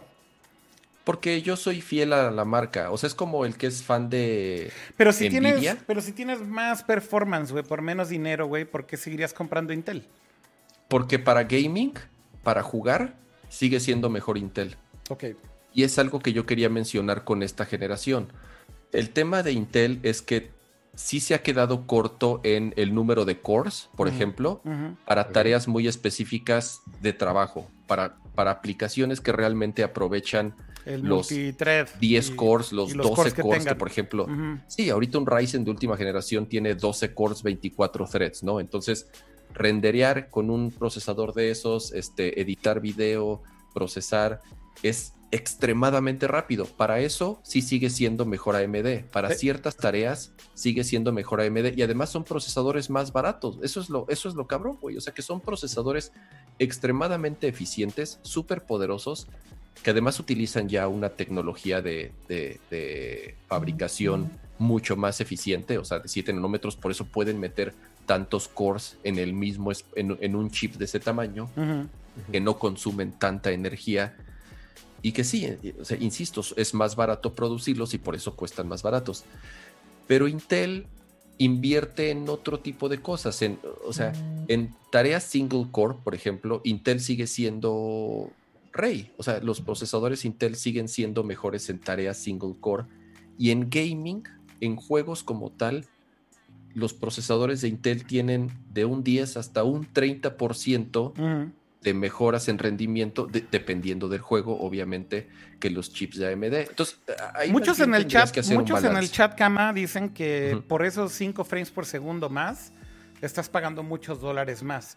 Es que sí, en unos juegos son 5 frames, en otros juegos son 30 frames. Sí, y, y, tienen razón. O sea, insisto, este, es, es, es Sí, muy el debatible. precio por cuadro, pues sí, algún, en algunos casos sí puede subir mucho, por así ponerlo. Intel, Intel, mira, yo te soy sincero, yo, yo, yo, yo le soy fiel a Intel porque Intel no, o sea, nunca, no, no falla. Tú compras un- una motherboard Intel y tú compras un chip Intel, güey, y tú sabes que los, el BIOS te va a funcionar, que los drivers te van a funcionar, que Windows te va a funcionar, y que Ryzen sí ha tenido ciertos problemitas cada que cambia, que- ahorita que ha cambiado de generaciones con, con, con- Zen 1, con Zen 2, o estas últimas generaciones que han pasado de Ryzen, sí ha habido ciertos problemas con ciertos BIOS y con ciertos fabricantes de motherboards que no trabajan tan de la mano con AMD. Mm. Entonces, han sido un poco. eh, han tenido algunos tropiezos. Yo sé que, o sea, yo sé que AMD los ha arreglado. Y sí, yo sé que AMD ahorita es la marca favorita de quien arma sus computadoras. Yo soy, güey, yo soy equipo azul y equipo verde, güey. O sea, yo siempre voy a comprar Intel y siempre voy a comprar Nvidia, güey. ¿Por qué? Porque pues son las marcas que a mí me gustan y son las marcas que por lo menos a mí siempre me han dado eh, mejor rendimiento. Sí, son más caras, pero digo, eh, eh, Nvidia sí es, eh, o sea, AMD sí no- Nvidia, no, eh, Nvidia, no tiene competencia. exacto, Nvidia no tiene vamos. competencia, Nvidia o sea, no hay- realmente no hay una madriza ahí realmente y ni existe esa madriza todavía. Nvidia no tiene competencia. Por el otro lado en. CPUs, por el otro lado en CPUs creo que sí En AMD CPUs, sí, sí, exactamente. sí, o sea, Intel. se ha acercado y en otras cosas lo ha superado, como bien decías, ya en muchos campos, ¿no? Exactamente, ¿no? Entonces, esta décima generación, pues bueno, ¿qué es lo que hicieron? Pues tuvieron que meter más cores. O sea, ya ahorita un, un i9 ya tiene 10 cores, un i5 ya tiene 6 cores, Ujú. 12, t- todos tienen este eh, eh, hyperthreading, ¿no? Ujú. Entonces tienes obviamente el, el doble de 3 por, por- por cada core. Ujú, O sea, son 10 cores, 12, eh, 20 threads o 6 cores, 12 threads. Y entonces, ahora, el tema es que ya está al límite. O sea, yo, ahí sí lo que todo el mundo dice es, güey, ¿cómo le hicieron para que bajo la misma arquitectura hayan metido 10 cores en un chip que sigue siendo del mismo tamaño? ¿Cuál es la consecuencia? Que son procesadores que sí consumen más, Más energía. energía. no son tan ¿no? eficientes Entonces, como los de AMD. Pero, Pero eso en solamente es un impacto que yo creo que verías en portátil y no tanto en, en desktop. Sí, ¿no? o sea, porque pues en desktop Exactamente, vale en desktop no tienes problema. Eh, incluso eh, eh, a nivel este, eh, de temperaturas, es algo que también Intel es mejor que AMD. O sea, los Ryzen tiene fama, güey, de que son hornos y que si no los tienes con enfriamiento líquido o con un bloque de este tamaño, sin problema te van a estar trabajando a El 90 enfriamiento grados. 80 líquido, grados. el enfriamiento líquido es un mito, cama, es una leyenda. Exacto.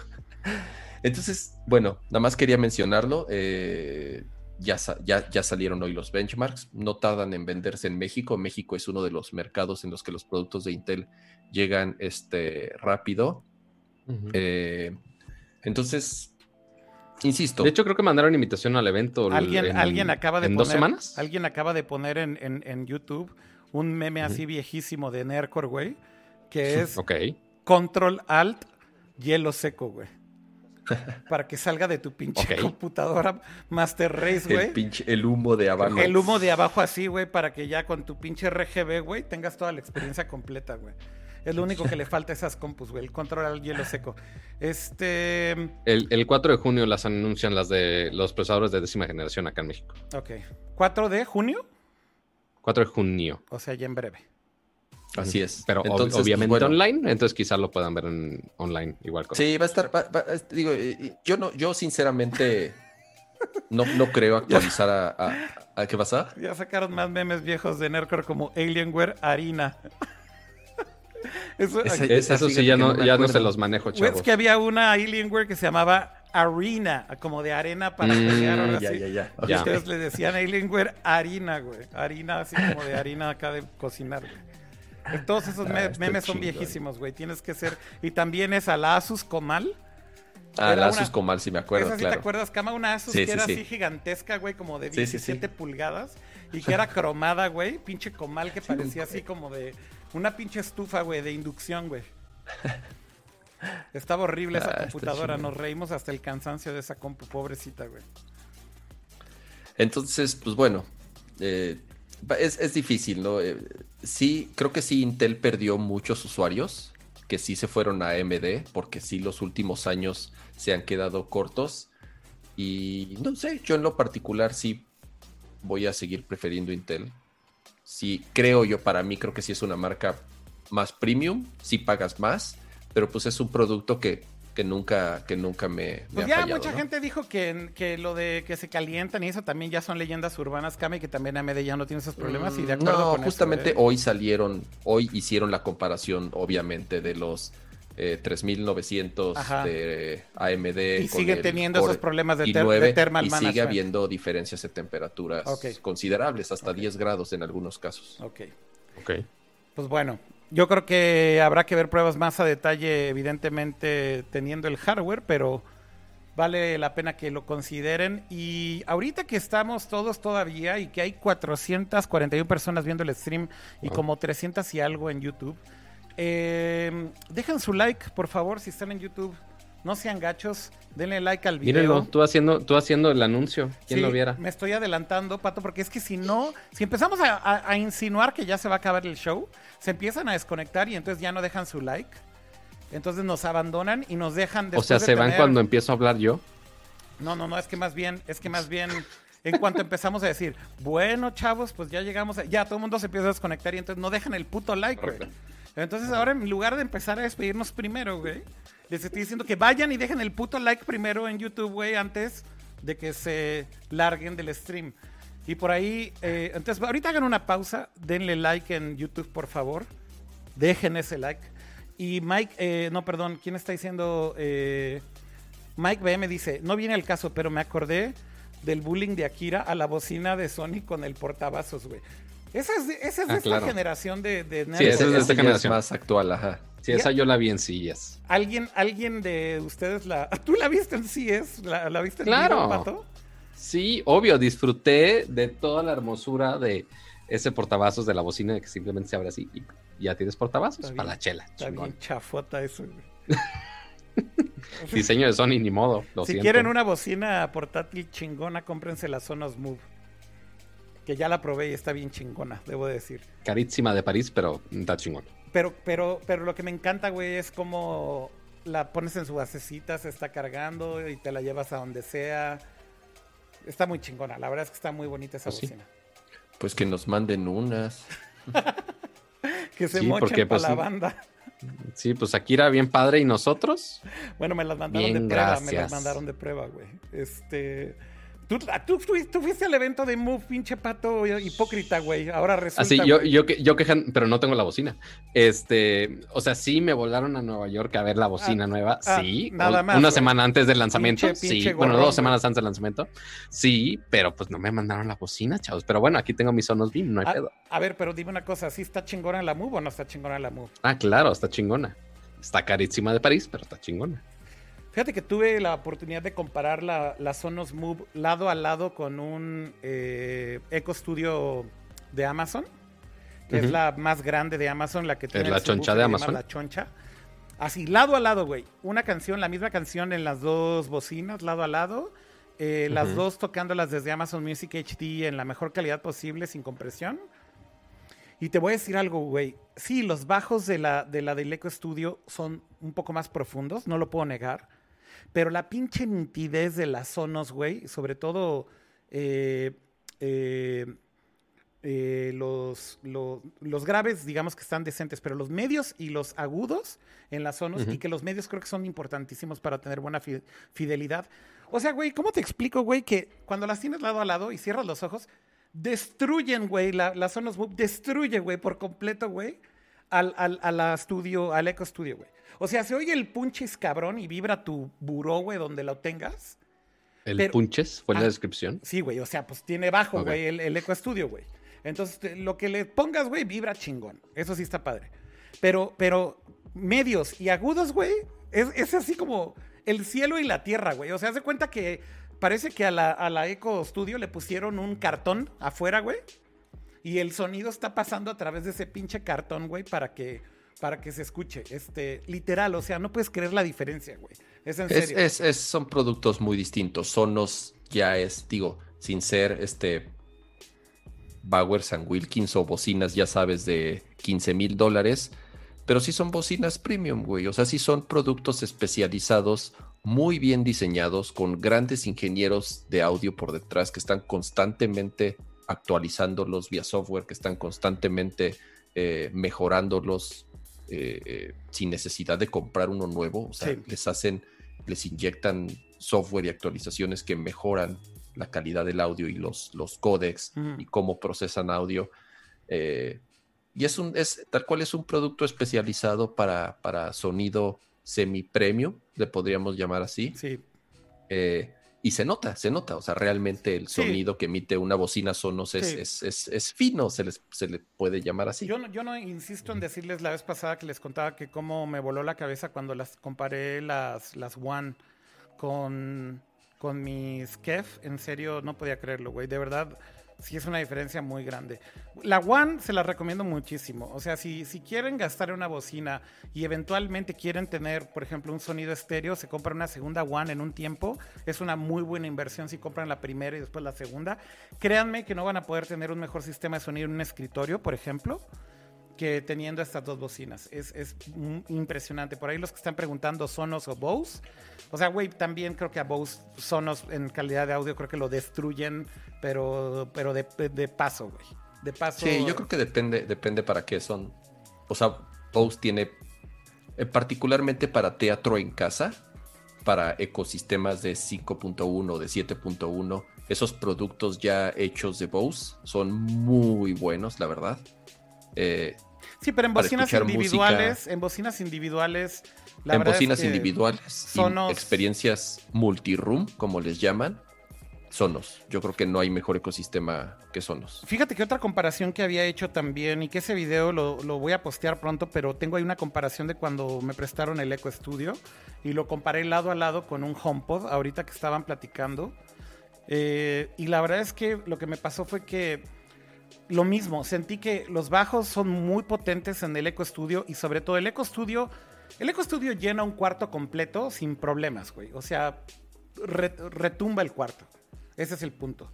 Si quieres volumen, si quieres power, el Eco Studio. Pero otra vez, güey, el, el HomePod lado a lado, en agudos, por ejemplo, y también en medios, la verdad es que el HomePod se lo lleva de calle.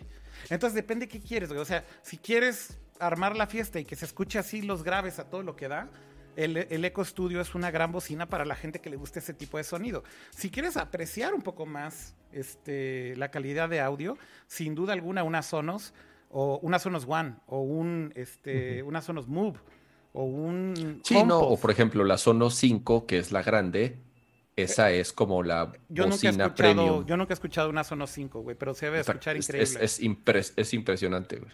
Y me imagino que si las tienes en estéreo, todavía más cabrón, ¿no? No, con el subwoofer. No, no mames. Ya te pasaste de lanza, cama. Ese ese tope es caro. Sí. Este... Sí, el puro subwoofer vale 15 mil pesos. Pero bueno, el... Pero todo es inalámbrico, güey. Está bien chingón. Sí, el, las One se las recomiendo mucho y la Move también. Eh, para ir los que están preguntando. Anyways, me acordé. Y por cierto, me mandaron un mensaje nada más por último. Decirles que en el. En, el, en la venta esta que viene ahorita, ¿cómo se llama? El Hot Sale. El hot, sale. Van a tener 15% de descuento sonos en algunos retailers. Entonces por ahí las pueden buscar. Este, por si quieren o les interesa ahorita comprar una bocina. Listo, chavos. Ya muchas marcas van a tener ahí descuentitos, así que después nos platican y nos mandan por tweets a ver qué encontraron interesante. Exacto. Este, y yo, último anuncio parroquial. Eh, la siguiente semana, el, posiblemente el lunes, voy a publicar un, video en mi canal que para festejar los 40 mil suscriptores de mi canal eh, va a haber un gran giveaway. Entonces les recomiendo que se suscriban porque sí vale mucho la pena. Hasta yo quiero participar yo me quisiera quedar el, el, producto que vamos a dar de giveaway. Así que pues nada más váyanse al canal, Podemos Negociar, Pato. Este, pues si, si te alcanza para comprar el producto que cuesta más de 70 mil pesos, este, quizás sí. Pero si no, pues lo vamos a regalar por ahí. Así que, para que sepan que es, tengan que verlo el lunes.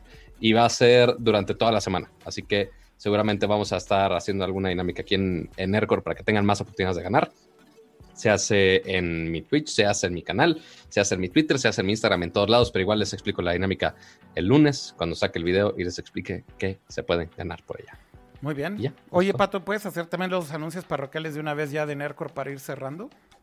Pues bueno, ya los anuncios parroquiales en general. Muchísimas gracias a todos por acompañarnos por acá. Siempre es un placer tenerlos por acá, chismearlos, leer sus memes, am- aunque sean viejitos, aunque yo no los entienda, no hay pedo. Akira me los traduce ya a la nueva escuela, este, con todo y su gorra para atrás y su patineta. Eh, pero también eh, recuerden de darle like al video, siempre es muy importante. Si nos están escuchando, se hace en Spotify, se hace en Apple Podcast, o inclusive si ahorita no lo están escuchando porque tienen la ventaja de escucharnos y vernos aquí en vivo, como quiera vayan a dejar su like, vayan a dejar su rating, vayan a calificarnos con cinco estrellitas, no les cuesta nada, como si tuvieran algo mejor que hacer en cuarentena. Este, y qué más me falta, recuerden que todos los jueves a las 9 de la noche estamos transmitiendo aquí en Twitch, en YouTube, en Facebook, básicamente en cualquier plataforma que quieran, hasta en Periscope. ¿Quién nos ve en Periscope? La verdad no tengo idea, pero ahí está la opción de Periscope también. Entonces, eh, y recuérdenle a su asistente inteligente preferido, se hace a la Alexa, se hace a la, al Google Assistant, se hace a la Siri, eh, para los Apple fanboys que les guste sufrir con este, asistentes virtuales un poco medio lentos, pues bueno, ahí está la opción para que también le digan a Siri que les recuerde que el siguiente jueves a las 9 de la noche, aquí hay stream otra vez. Y también recuerden de seguirnos en nuestras redes sociales, suscríbanse aquí al canal, suscríbanse en Switch, en, en Switch, en Twitch. Este, ya uno se le traba la lengua. Eh, y también En el síganos en nuestras diferentes redes sociales. ¿Qué, perdón? En el YouTube también se pueden suscribir, no En solo el- el like. En el like, el suscribirse, pí- píquenle a todas las cosas, hasta en Twitch si quieren, pónganle subscribe y hasta con su dinerito. Pónganle creo que, hay, si creo quieren y que, pueden. hay creo que un usuario en, en Mixer, güey. Creo que hay uno, güey. Ok, Entonces, un Pues bueno, al saludo, que- al que nos está un saludo Mixer, a. XSLRZ al, al, al fan Ah, from así está, Hype. Zone, ahí está el Hype Zone de, de Mixer. Sí, wow. sí, sí. Este, alguien lo usa. Pero bueno, este, muchas gracias a todos y nos vemos ya la siguiente semana. Pues ya, con eso acabamos. Pa- eh, Pato, muchas gracias. Cama también, muchas gracias. Eh, nos vemos la próxima semana. Eh, adiós, Cama. Nos vemos. Gracias a los que nos acompañaron en vivo. Eh, A los Pato que ya están les pasó chat. todos los, Pato ya les pasó todos los, los recordatorios de siempre. Eh, Pero me faltó el que se lavaran las manos, güey. Sí, Tú, tuvimos na- ahí tú- algunos tú nada más ya di problemillas el de con- las manos. Tú nada más di el de ya de las manos y ya. Lávense sus manitas y no se toquen su carita. Ay, Dios. Eh, Oye. tuvimos ahí algunos problemillas con las ediciones anteriores de audio, pero, ya bueno, está resuelto. Ya, están, ya está resuelto, ya se va a normalizar. Sí, ya se va a normalizar. Ya sabemos, ya sabemos cuál es el bug, entonces ya no va a Ya volver a sabemos pasar. cuál es el bug que no nos permitía subir los audios, pero ya se va a, a normalizar esto para que no olviden suscribirse si no están suscritos, eh, calificarnos, darnos su opinión y escribirnos durante la semana en, en nuestras diversas redes sociales si tienen algún tema en particular de cual queramos hablar. Eh, ya saben, pásennos sus, sus experiencias con sus hashtags y por acá nos vemos en... ¿Cuál fue el hashtag que días. dijimos la semana pasada que creo que nadie le... Es Sí, la, es la, Vi, vi a alguien que lo comentó. es la, Es la vida, vida que que elegí. elegí. Es la vida, Es la que, vida que elegí, Y, y no lo dijiste hoy, Cama, y estoy decepcionado de ti, güey. Justo Porque estaba dijiste- perfecto para el tema de Silicon Valley y Exactamente, güey. Y no, No, no, yo ya- no lo volviste a usar. El hashtag de hoy es el de dejen el puto like.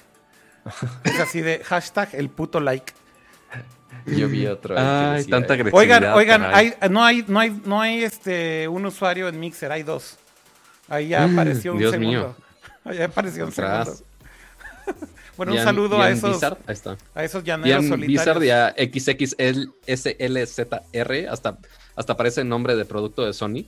Este, pero gracias por vernos por, por allá igual. Sí, por Mixer. Bueno, nos vemos la próxima semana. Cuídense mucho.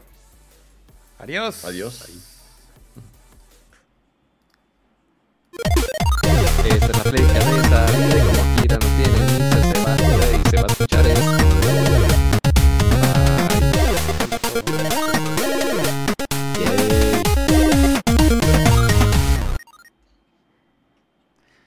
Ya están, ya están diciendo que por qué no hablamos, Pato, de lo del impuesto que van a empezar a cobrar en Mercado Libre del ISR. Ah, cabrón. Y Pues del IVA y el, IS y el ISR, sí. sí me-. O sea, va a subir todo 36%. Pues mira, dice, SAT aplicará retenciones de IVA y Ah, ISR no, sobre, tus ventas. Sobre tus Pero, ventas. pero pues ya, o sea, ya muchos de los vendedores en... Ya lo en- hacían. O sea, tú pedías factura y te daban factura. Iba, o iba, sea, iba sí, iba sí, pero lo del ISR no termino de entenderlo cómo diablos lo van a hacer. O sea, van a ponerle, dice aquí, si tienes que es en es que es en algunas cosas, ¿no? Si no tienes, ah, ahí te va, güey, ahí te va, ahí te va, papito. A ver. Si no tienes RFC cargado en Mercado Libre, te van a cobrar el 20% de ISR. Ok. Es decir, te están obligando a que cargues tu RFC a Mercado. Libre para Pa' que, solamente para que solamente sea del punto 4 al 5.4% dependiendo del ingreso acumulado. ¿No quieres darnos tu RFC? No hay pedo, papito. No, nomás te vamos a cobrar 20% más, pinche ilegal. Es para no evadir. Exactamente. Es para no evadir. Sí, ju- justo lo que dice abajo. Si, tiene- si tienes tu RFC de persona física cargado en un mercado libre, se te retendrá el porcentaje correspondiente al acuerdo a cómo vaya avanzado tu, tu ingreso durante el día. Correcto. Y acá Pero, están pues, los sí. montos. Acá están los montos. Por ejemplo, si son más de 3 mil pesos, te van a cobrar un porcentaje del 5.4%. Sí, las bandas, ¿no? Exactamente. Exactamente. Sí, mira, van a empezar obviamente a... Sí, que ahorita, pues todo lo del IVA está aplicando en todo, ya lo habíamos Sí. comentado la semana pasada. Pero va a empezar el éxodo a otras plataformas, a utilizar estas tarjetas de todas estas fintech en donde pues, no está fiscalizado todavía nada. Digo, tienes límites de, de, cuántas, de cuánto dinero puedes mover, pero pues digo, de cierta forma lo que va a empezar a suceder es, es que van a empezar a adoptar estos servicios y otras plataformas pues, para evidentemente darle, darle la vuelta. Pues sí, yo creo que ya con, con esto no hay vuelta, ¿no? O sea, todos los servicios. No, tenían que hacerlo, porque, eh. Ajá, porque estaba- estaban en pláticas todavía los de Mercado Libre de cómo iban a aplicar este, toda esta solución, pues obviamente de que el gobierno les pide de, oye, tienes que aplicar el IVA, pero no saben, y el ISR, pero no saben exactamente cómo lo iban a hacer, y pues hasta ahorita ya anunciaron todo esto. Está muy, güey, por- o sea, ¿por qué Mercado Libre sigue siendo tan grande en, en México? güey? Porque fue la primera plataforma, güey. Es como porque Yahoo Auction sigue siendo grande en Japón. Pues porque, porque fue la primera también, güey. Míralo, eso no sabía. O sea, Ya- Yahoo, güey, tiene un sitio de subastas en Japón que es como un eBay, pero de 1999, güey. Y no te Y miento. el- Ok. Y no te y miento que es como de cabrón. 1999. O sea, se ve horrible, güey. El sitio se ve viejo. No, bueno. Este, pero sigue siendo el sitio más cabrón de subastas que hay en Japón. Yo creo que es simplemente porque pegaron primero, güey. Es lo mismo que Mercado Libre, güey. Pegaron primero. Pero sí, ya vamos a terminar viendo la actualización del IVA de todos los servicios ya mientras se vaya acercando el primero de junio, que es ya la fecha límite. Pues ya todos o anuncian o les vale madre y hasta el primero de junio de, ah, subimos el precio y ya, lo- ya te lo cobramos. Este, pero pues sí, o sea, para todos los que tengan, bueno, más bien todos, este, si tienen muchos servicios digitales, este, y más cuando son de, de renovación automática, nada más estén muy al pedo de si algo sube, si no sube, si les cobran de más, si no les cobran de más, este, para que, y más ahorita que muchos posiblemente estén más apretados de cartera, que pues sí se amarren un poco y vean todo con cuidado y no les vayan a cobrar de más. Y es cierto lo que dicen aquí en el chat, ¿eh? que también Mercado Libre ha mejorado muchísimo. O sea, no Sí. es lo mismo Mercado Libre hace 3, 4 años que ahorita, sinceramente. Eh. No, y ahorita pasa es también... que ya ellos controlan todo el, todo el caminito como tal. O sea, antes... En mu- no en todos, pero en, mu- en muchos casos sí En la gran ayudan a que justo los vendedores tengan su propio warehouse de Mercado Libre y que justo Mercado Libre se encargue el envío y todas esas cosas. Y sí hace un proceso más streamlined para Sí, pero por ejemplo, ya no existe, o sea, ya todo ese tema de la reputación y de la calificación del usuario ok. y todo eso ya desapareció, ya todo es automatizado y todo depende de cuánto tiempo tarde el vendedor en enviar el producto, cuánto tiempo tardó el comprador en que sí pasó su tarjeta y sus datos sean correctos y cuánto tiempo tardó en que te entregaran, o sea, ya prácticamente todo todo está automatizado y ya no hay forma. ¿Te acuerdas antes que podías, este, digo, en los, en la, tiene varios años que, que uso Mercado Libre y al principio que, que quedabas de verte con el güey ahí en los torniquetes del metro para hacer la transacción ahí. No, bueno. Este, en efecto, eso ya no existe, o sea, ya todo. Bueno, eso se movió, eso se movió a los grupos de Facebook. Ya todo es mercado pago, ya todo está este, con los envíos amarrados, con un tracking. Entonces, sí. Ya está están lo de los fondos de ahorro directamente en Mercado Pago, no sé si vieron. Sí. Y pues también el pues tu wallet ahí y también el wallet de Mercado Libre, de Mercado Pago, que está bastante interesante, que ya ahorita parece que están hasta haciendo que lo adopten este, puestos de tacos, literal, güey. Quieren hacer que funcione como WeChat. Así que literal enseñas similar. tu wallet y con tu codiguito pagas, que me parece que hace falta muchísimo en México que se estandarice una sola plataforma, pero Sí, estamos bastante lejos de eso, está- ¿no? Ahorita hay demasiada competencia y sabrá Dios cuándo se vaya a estandarizar eso. Pero además eso del QR sí está medio chafita, ¿no? O no, sea, pues es como WeChat, güey, y funciona muy bien. O sea, sí es una tecnología relativamente vieja. es otro medio contactless y, y QR ahorita lo pensarías como algo viejo. Y de hecho, o sea, lo pensamos como algo viejo. Y me, me da mucha risa que Kama dice, ah, pues qué chafa un QR, ¿no? Justamente hablamos de Apple y los QRs de Apple, pero bueno. Exactamente. Este, entonces no, está para- tan viejo si Apple pagos, está implementando. Pero para pagos hay tecnologías mucho, mucho más avanzadas, güey. Correcto. O sea, Eso todos sí, los teléfonos. estoy- o sea, Pero el Porque- punto es, o sea, ¿cuál es la diferencia que tengas NFC, por ejemplo, en un teléfono cama para Mira, te voy a dar un ejemplo. Yo fui a, en, digo, antes de que empezara todo este desmadre, en un restaurante tenían una promoción de que si pagabas con Mercado Pago, te hacían un descuento, ¿no? Sí. Y nos tocó que justamente estaban afuera unas chicas, unas promotoras de Mercado Pago.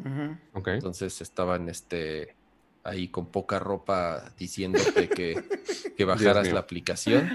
Entonces te decía, ándale, amigo, ven, va". Yo, este, yo diciendo, ay, le voy a mandar este clip a los de Mercado Libre. Corte A. Cama diciendo Pues te- esto, pero bueno. Te estoy contando la experiencia, así fue. No, sí, así sí, sí, fue, dale, dale. tal Bueno, cual. ya te Ajá. dijeron, baja el app y tienes un descuento. Baja el app y págala, ¿no? Entonces, muy chistoso porque obviamente estaban, ya la descargué, me registré con mi cuenta de Mercado Pago que ya tenía, porque soy usuario de Mercado Libre y de Mercado Pago. Entonces, eh, el- el- estaban entrenando a los chavos del restaurante porque también se los acababan de, De implementar, inte- de integrar como tal. Entonces las chicas también servían ahí como de intermediarios. Pero estuvo medio, estu- estuvo medio extraño porque, o sea, sacas el QR, o sea, esos güeyes tenían sus cartoncitos ahí de paga con Mercado Pago. Entonces sacabas el, la ca- el teléfono, la aplicación y decías pagar. ¿A quién le vas a pagar? Pues a este güey. Entonces apuntabas con el QR y ya detectaba el comercio, Sí. pero decía, ¿cuánto vas a pagar? Entonces ya el güey te decía, pues son 330 de la cuenta más tu propina. ¿Se la quieres agregar en Mercado Libre? Y entonces me dijo el güey, no, no, no la agregues en Mercado Libre porque nos cobran más Ah. comisión. Entonces la comisión Tras. es lo que comúnmente nos dejan de propina, que es entre un 10 y un Ah. 15%. Órale. Ok. Entonces nos aplicaron el descuento de la cuenta. Ah, porque el güey, eh, eh, entonces, ¿cuánto era el descuento? Creo que del 50 pesos de descuento, algo así, era un monto Algo fijo. Entonces el güey se lo tuvo que restar a la cuenta. Entonces me dijo, a ver, deposítame 250 pesos. Y entonces yo en mi teléfono, el güey veía que efectivamente le estaba pagando 250 pesos y se lo transferí y ya le di pagar. Y me decía el güey, ¿qué pasó? Ya te pagué, güey. A mí ya me descontaron el dinero. Ajá. ¿Y cómo sé que ya me pagaste? No mames, Ah, pues. Es, no, es que se supone que ellos deben de tener un, un teléfono Una terminal en donde justo pueden ver las Sí, transacciones. Pero sí. tarda, tarda algunos minutos, güey. O sea, Mm. por lo menos en ese momento no fue Sí. de inmediato. Sí se tardó como tres minutos medio incómodos en donde yo no me podía levantar de No la te podías silla ir porque, ah, no te he pagado. Claro, porque el güey decía, Claro. no, a ver, espérame, güey, deja que me llegue el pago. Y entonces ya le llegó el pago, ya después de unos minutos ya le llegó el pago y dijo, ah, estos culeros sí me descontaron luego, luego la comisión. Entonces, Pues sí. Este, o sea, sí fue una experiencia medio chafona, güey, porque realmente. Pero yo creo no que la experiencia chafona está más por el lado de la promoción que porque no funcione un QR code para hacer una transacción. En, en Pero a lo China, que voy es que en China WeChat es instantáneo, güey. Y pagas No, y aparte que con tu justo- QR code y te largas en dos segundos, güey. No, y aparte Pero que todo tienes que esto de la pero al güey comisión. le llega la notificación de inmediato de sí, cuánto por le supuesto, pagaste. por supuesto que Sí. llegue inmediatamente, güey. Y nada más te lo escanean y ya. Sí, quiero pensar que ahí fue pedo de señal, pedo de glitch y demás. Al menos la última vez que yo he comprado con Mercado Pago, igual fue un restaurantito. De hecho, fue un food truck, ni siquiera un restaurante, un food truck. Este, que yo pedí mi comida, este, escaneé mi codiguito, puse la cantidad que era, e inmediatamente menos de que habrá sido 30 segundos y la chica ya me dijo, ah, mira, aquí está, sobres, y ya prepararon mi comida, y ya, sin problema alguno. Pero, Pero- pues sí, pero- o sea, sí no puede hay haber un forma- giro en mis... No hay forma en la que el QR ya tenga. Es que ahorita, justamente un- un- en el chat dijeron: Yo en una gasolinera escaneé el código y ya traía el monto. Pero ¿de dónde lo escaneé? O sea, Sí, o sea, no te generan un, un código QR cada transacción. O sea, no, no hay manera que el QR ya tenga esa transacción automática. Al menos que te generen un ticket y que ese ticket tenga un, Q- QR único que ya venga esa cantidad. Ahí podría ser. La neta, no he visto que gasolinera implemente eso o qué negocio inclusive este, genere ese tipo de, de cosas que ya vengan al monto. Pero, o sea, y justo el que tú pongas el monto está hecho para que, uno, eh, pues no se tenga que ajustar el QR a cada transacción, sino que ya sea el QR fijo y ya.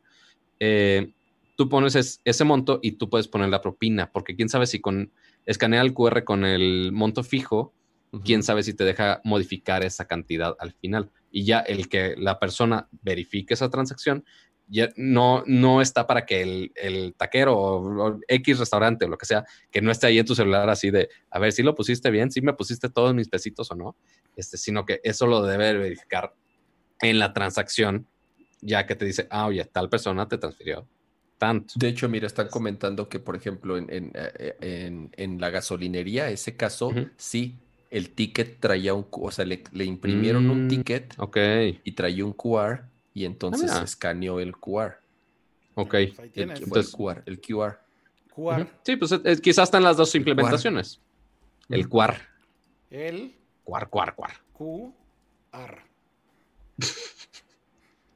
Así se Ya Kira se nos Sí, está durmiendo. Tiene amiguitos. sentido que, por ejemplo, en un restaurante que tal vez tenga un sistema mejor integrado, si cuando te lleven tu cuenta, el ticket de tu cuenta tenga un QR para que lo escanees y ya traiga el monto cargado y ya sea todo transparente. No, o sea, si, si nos, posemos- está- si ya nos ponemos aquí muy utópicos, Ya está diciendo Nicolás en YouTube.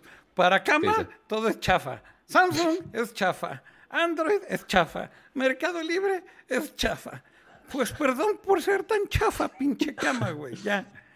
mira, tan chafa que Apple Pay ni intentos en México todavía. Pero bueno, el punto es que, pues sí, hay diferentes implementaciones. Lo utópico sería que justo eh, en un smartphone, para que ni siquiera imprim- imprimir recibos, tienen que mismo, ahí mismo, en, en vez de entregarte la cuenta, que simplemente te enseñe un dispositivo que diga, ah, oye, esta es la cuenta, aquí está el QR para que lo escanees. Ah, Sí, faltó, y a- ahí ya faltó, venga el monto. Faltó, cool. faltó AMD chafa. Ah, ándale, claro. Me chafa, claro. No, nunca Todo es dije chafa. Todo es chafa. Chingado. Pero, pues sí, todo es chafa, amigos. Esa es la conclusión del día de hoy. Todo es chafa, amigos. Todo puede mejorar. No, Pero esa es lo la del QR situación code, lo del QR code, creo que lo que dices Cama ya en serio. Perdonen, soy, soy exigente. Lo que creo que ya Cama Ya, ya Lo desde del que. QR, lo del QR, cama, neta, Ajá. neta, sí es un pedo de implementación seguro de mercado pago. Yo más bien ahí yo te diría, la tecnología no es chafa, güey. Más bien la implementación de mercado pago debe estar bien culera, güey. Yo nunca No, y dije que- aparte, yo, o sea, yo ¿sabes? solo dije Si que la experiencia, Exacto, la experiencia fue medio chafa. exacto, Ajá. exacto. Eso Así es que no, no es mercado pago chafa, es la experiencia chafa. Pero bueno, bueno, bueno, si la ahí parte, experiencia, ¿sabe- sabes qué si tuvo la que ver? experiencia es chafa, pato, por ende, el servicio es chafa, güey. O sea, no puedes Pero, separar esos ¿sabe- dos. ¿Sabes qué, qué tuvo que ver ahí? El, el hecho de, porque también el adoptar este tipo de tecnologías y servicios principalmente, que te cobran una comisión, se hace clip, se hace mercado pago, se hace cualquier otra que te haga un proceso de transacción que te cobra una comisión. Obviamente muchos negocios, este, principalmente los pequeños, pues sí buscan la manera de sacarle la vuelta a todo eso y que no te cobren o o esa comisión por completo o que te cobren lo menos posible. No, no, el tema, digo, eh, todos los comercios pagan comisiones a todos los usuarios que pagan con tarjetas de crédito. Visa te cobra una comisión, Mastercard te cobra otra, American Express te cobra otra. Eh, obviamente Mercado Pago pues, también les cobra otra comisión. O sea, los, los comercios están acostumbrados a pagar comisiones cuando el usuario paga o con plástico o ahora con las aplicaciones, ¿no? Que lo han hecho toda la vida. Perdón, soy exigente. Perdonen, soy exigente. Lord Chafa, perdón, soy exigente. Este, pero sí, o sea, todos cobran comisión eventualmente, pero quizá hay algunos servicios que cobran más que otras naturalmente. A mí, este, pero sí, o sea, eso que, eso que dijiste ahorita de, ah, oye, aquí te podemos aplicar tu hashtag de es la vida que elegí porque tú elegiste pagar con ese mercado pago, cama. o sea, le, los 50 pesos de descuento. Le, transfería al del restaurante y así, y no le llegaba la notificación. Pero es que ya también dijeron que eres un ojo, ojo, no sé qué te dijeron, güey, porque te convencieron las chicas de Mercado Pago. Ojo gracioso, ¿cómo se dice? de canes. Este, algo así, ese dicho así como de abuelito. Ok, no le puedo mandar nada de tiene Ojo, que, que, tiene ojo de algo, algo así te dijeron. Y entonces ya, por eso, güey, te, te uníaste tú solo, güey. No, me convencieron con el descuento de 50 varos, la verdad. Ojo alegre, ojo alegre. no, qué exigente. Ojo, alegre. Pero, Ojo alegre, ojo, alegre. Y todo por tu, por tu descuento. Tú solito te metiste en esa chafesca, ma. No, así, cuando, cuando le pagué y el güey no le llegaba la notificación, y yo dije, pero ya le, y si no le llega, y ya pagué, y mi dinero, entonces me empecé a poner nervioso, me acordé como cuando era niño, me acordé como cuando era niño y entonces te, estabas en la fila. nervioso, güey, no mames. Espérate, espérate. Como cuando eras niño y, y, te decía tu mamá en la fila del súper, ay, espérame aquí, no pierdas el lugar porque se me olvidó este comprar papel de baño. Y entonces iba tu mamá y entonces ya ibas a llegar con el cajero y, y te ponías nervioso de que... ¿Y, cómo voy a pagar? ¿Y cómo le voy a hacer? Y entonces así de, mamá, ya regresa. Ay, no mames, pinche cama, güey. Bueno, ya, se acabó el after. Ah, dice Pato que lo esperemos, ¿ya? ¿Qué, qué sigue o qué? Que ya está el hot no, no, Ya, ya, ya. Ya empezó el hot sale, güey. Dios mío, necesito actualizar todos mis sitios porque tengo como mil cosas bookmarkeadas. A ver, ¿qué tienes bookmarkeado, Pato? Cuéntanos. Ah, ¿qué, ¿Qué, hay bueno en el hot sale? La neta, la neta, la neta, no sé si Vixel me está escuchando el día de hoy o no. Ajá. Pero no sé si les platiqué, pero dije, ah, como Vixel ahorita está en cuarentena igual que como pues, todos, ¿verdad? Este, él no tiene ninguna consola. Acá como el, tío Akira me hizo el favor de prestarme el Play 4 para jugar Final Fantasy VII, Last of Us y demás cosas, este dije, y aparte que tengo el Xbox, o sea, hay muchas soluciones tecnológicas aquí, dije, ok, le presto el Switch durante la cuarentena. Pero pues sí, ciertamente no esperaba que durara, o más bien no tenía premeditado que iba a durar tanto tiempo, y salió Animal Crossing y todo el mundo está streameando Animal Crossing, y dije, chingado, no puedo streamear Animal Crossing porque no tengo mi Switch, lo tiene Pixel. Este, entonces dije, ah, ¿y porque él usa puro Smash? Y lo está usando portátil. Entonces dije, ah, podría comprar un Switch Lite que él se quede jugando Smash allá. Y lo van a rebajar el Switch me quedé. pues a ver si sí, no, no veo en ningún lado que haya bajado, este, al menos no en este preciso momento. el Switch Lite sí lo bajaron un poco, lo bueno, entre comillas, lo bajaron a 4.999 del precio que es 5 mil, o sea, lo bajaron mil pesos, pero lejos, lejos de los descuentos del hot sale anterior que llegó a estar, creo que en 3.500, 3.200. No, inclusive hace, un, hace unas semanas. Ahorita en este, Amazon, ¿alguien vio? ahorita en Amazon está el coral en 4.999. Así es. El coral. Ajá. Pues sí, podría ser. Mm. Sí, no tiene, no tiene mucho descuento. A ver, son los Sonos el año pasado también tuvo más buenos descuentos. No, pues Sonos sí, te digo que ya me dijeron que sí va a tener el 15% de descuento. Mira, de hecho ahorita les voy a recomendar una cosa. tiene, el 15%. las Sonos de segunda generación. Porque hay, hay una... Digo, ya ahorita es imposible casi conseguir las Sonos One de primera generación. Pero ahorita estoy viendo en Amazon las Sonos, las Sonos One de segunda generación cuesta 3.399 pesos. Y esta es la que tiene, y, esta es la que tiene micrófono, entonces puedes usar eh, Google Assistant o puedes usar Alexa en cualquiera de Y hay con algunos bancos un 10% adicional. Ah, sí, en Amazon. Sí, con algunos bancos. Correcto. Miren, con aquí lo- Citi, con en Banorte, varios. con Santander ahí o con en HSBC. pantalla. Ah, ok. Mira, estas las zonas. Sí. Así es. ¿En dónde voy a gastar? Si quieren todavía no una quincena? más barata, está la SL, que también está rebajada.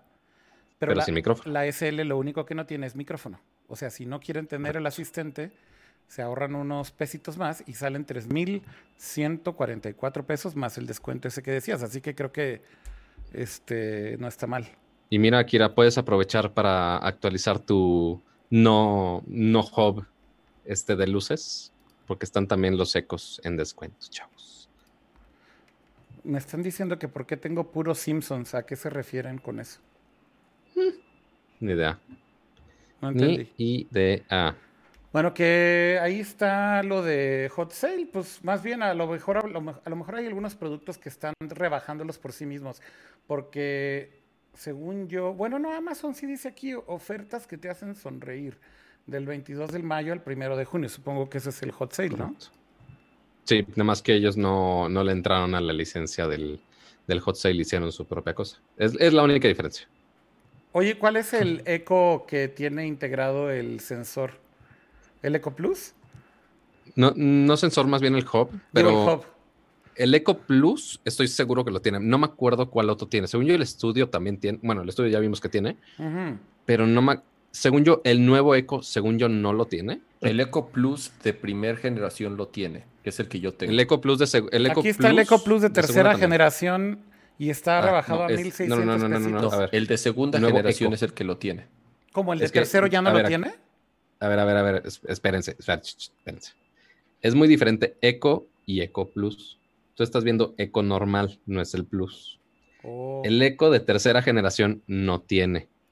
El Eco, bueno, estoy casi seguro que no. El Eco Plus, A ver, sí estoy seguro que tiene. Eco. Nada más para que lo cheques. Plus. Creo que, es creo el que es que nada más tengo. cambiando el color. Ajá. No, pero es que, Es a el ver, que igual si, que yo tenía. si busco Oye, el Eco Eco Show Plus, 1200. si busco Eco Plus, Sí, no está mal. Pato, si busco Eco Dime. Plus no sale, no sale el pinche Eco Plus, güey. O sea, solamente dice ahí oferta relámpago y Ajá. está aquí el Eco, nuevo Eco de tercera generación. Pues es el mismo que este. Y cuestan lo mismo, 1699. ¿Cómo no va a ser el mismo, güey? Mm. Lo- Los vimos en el evento. No son lo mismo, te lo, ju- te lo mega juro. Por Ah, eso están- mira, sí, no son lo acá mismo, está, ah, cambiaron. tienes toda la razón. El de segunda generación es el que Pero dice... aparte está raro porque le picas y como quiera te lleva al eco de tercera generación. Yo de, no, no quiero eso. El de segunda generación dice Ay. que sí tiene hub. Sí, correcto, sí tiene hub. El tercer- Ese sí estoy seguro que tiene. Entonces el de tercera generación se lo quitaron, güey. Sí. ¿Por qué se lo Sí, porque le bajaron el costo además. Es- ajá, exacto, porque no es el Ah, uno, no es el uno, no es el plus y dos lo bajaron de precio. Pues mira, un Eco Plus, un Eco Plus de segunda generación con hub en 2200 pesos. No está mal. ¿Cómo le dijiste? 1200 pesos. 2200 pesos. Ya. ¿Por qué lo pronunciaste así? No entiendo. Pues Este, porque pero ahí bueno, está, cada- está cada quien. A mí me costó más barato, güey. Sí, pues es que ya es el nuevo dólar, yo creo que también. No, y aparte no, sigue sin ser tan, tan fuerte como, como Prime Day, por ejemplo. Y de hecho, hablando de eso, ya anunció Amazon que no Que va lo van a Prime Day retrasar. hasta creo que septiembre. Es muy posible que hasta septiembre, Porque correcto. no tienen, no tienen capacidad Muy para correcto. envíos. Así que si quieren comprar algo en el Prime Day, no cuenten con ello, a menos de que se quieran esperar todavía todos estos meses. Exacta mismo, chavo, exacta mismo. A ver, ¿qué más tenías bookmarkeado en tu hot sale, Pato? La verdad, nada más eso. Estaba pensando un monitor, pero creo que me voy a esperar. Porque alguien ya, ya estaba palabrado de un monitor. Dije, ok, no necesito ahorita eso. Ah, ¿sabes dónde querían revisar? En- mi pedo ahorita, en este preciso momento, es que tenía, hace ya tiempo hice una pequeña campañita con Linio, en la cual me dieron, este, pues, créditos de línea. Pero dije, ah, pues me compro el, el iPhone SE con ese dinerito. Pero es fecha que todavía no lo suben ahí. Entonces, ya estoy súper tarde, no he podido encontrar el maldito teléfono Y ahorita todavía están los de envío internacional, que obviamente están más caros, así que por ahora todavía no lo puedo comprar. Así que voy a esperar y ni siquiera lo pusieron ahorita para el hot sale. Entonces, ¿Alguien. Pero ahí, preguntó, alguien preguntó, Pato, Dime. que si lo del descuento adicional con algunas tarjetas aplica en Amazon. ah, este, no, no sé la verdad. Ni Este, porque no. Ah, ya vi por qué no les llegó mi mensaje, porque mi teléfono se quedó sin pila, porque no lo cargué en toda la noche. No creo, Entonces ¿no? no vieron mi, no vieron mi WhatsAppazo. Pero sí, o sea, asegúrense de checar todos los términos y condiciones en todas las tiendas. Sí es muy importante. Este, eh, hay algunas que son de los bancos directos. De ah, hecho, aquí que están, no me aquí acuerdo están. que Ya lo encontré en Amazon.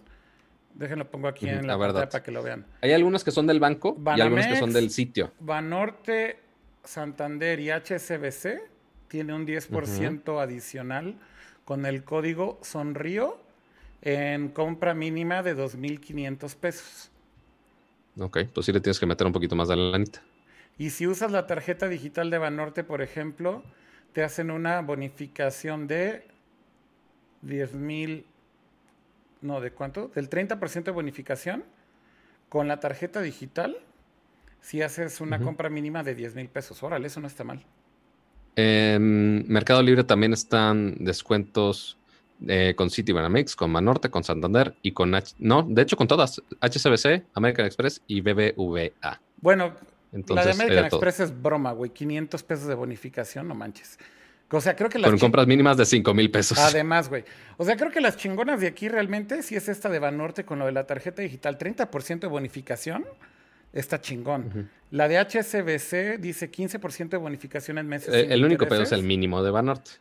Es Bueno, pero no está mal, güey. Si te compras una tele, no, es un buen descuento, Exacto. por ejemplo, ¿no? Eso sí. Este, Y HSBC, Citibanamex y Banorte tienen, y Santander tienen 10% directo.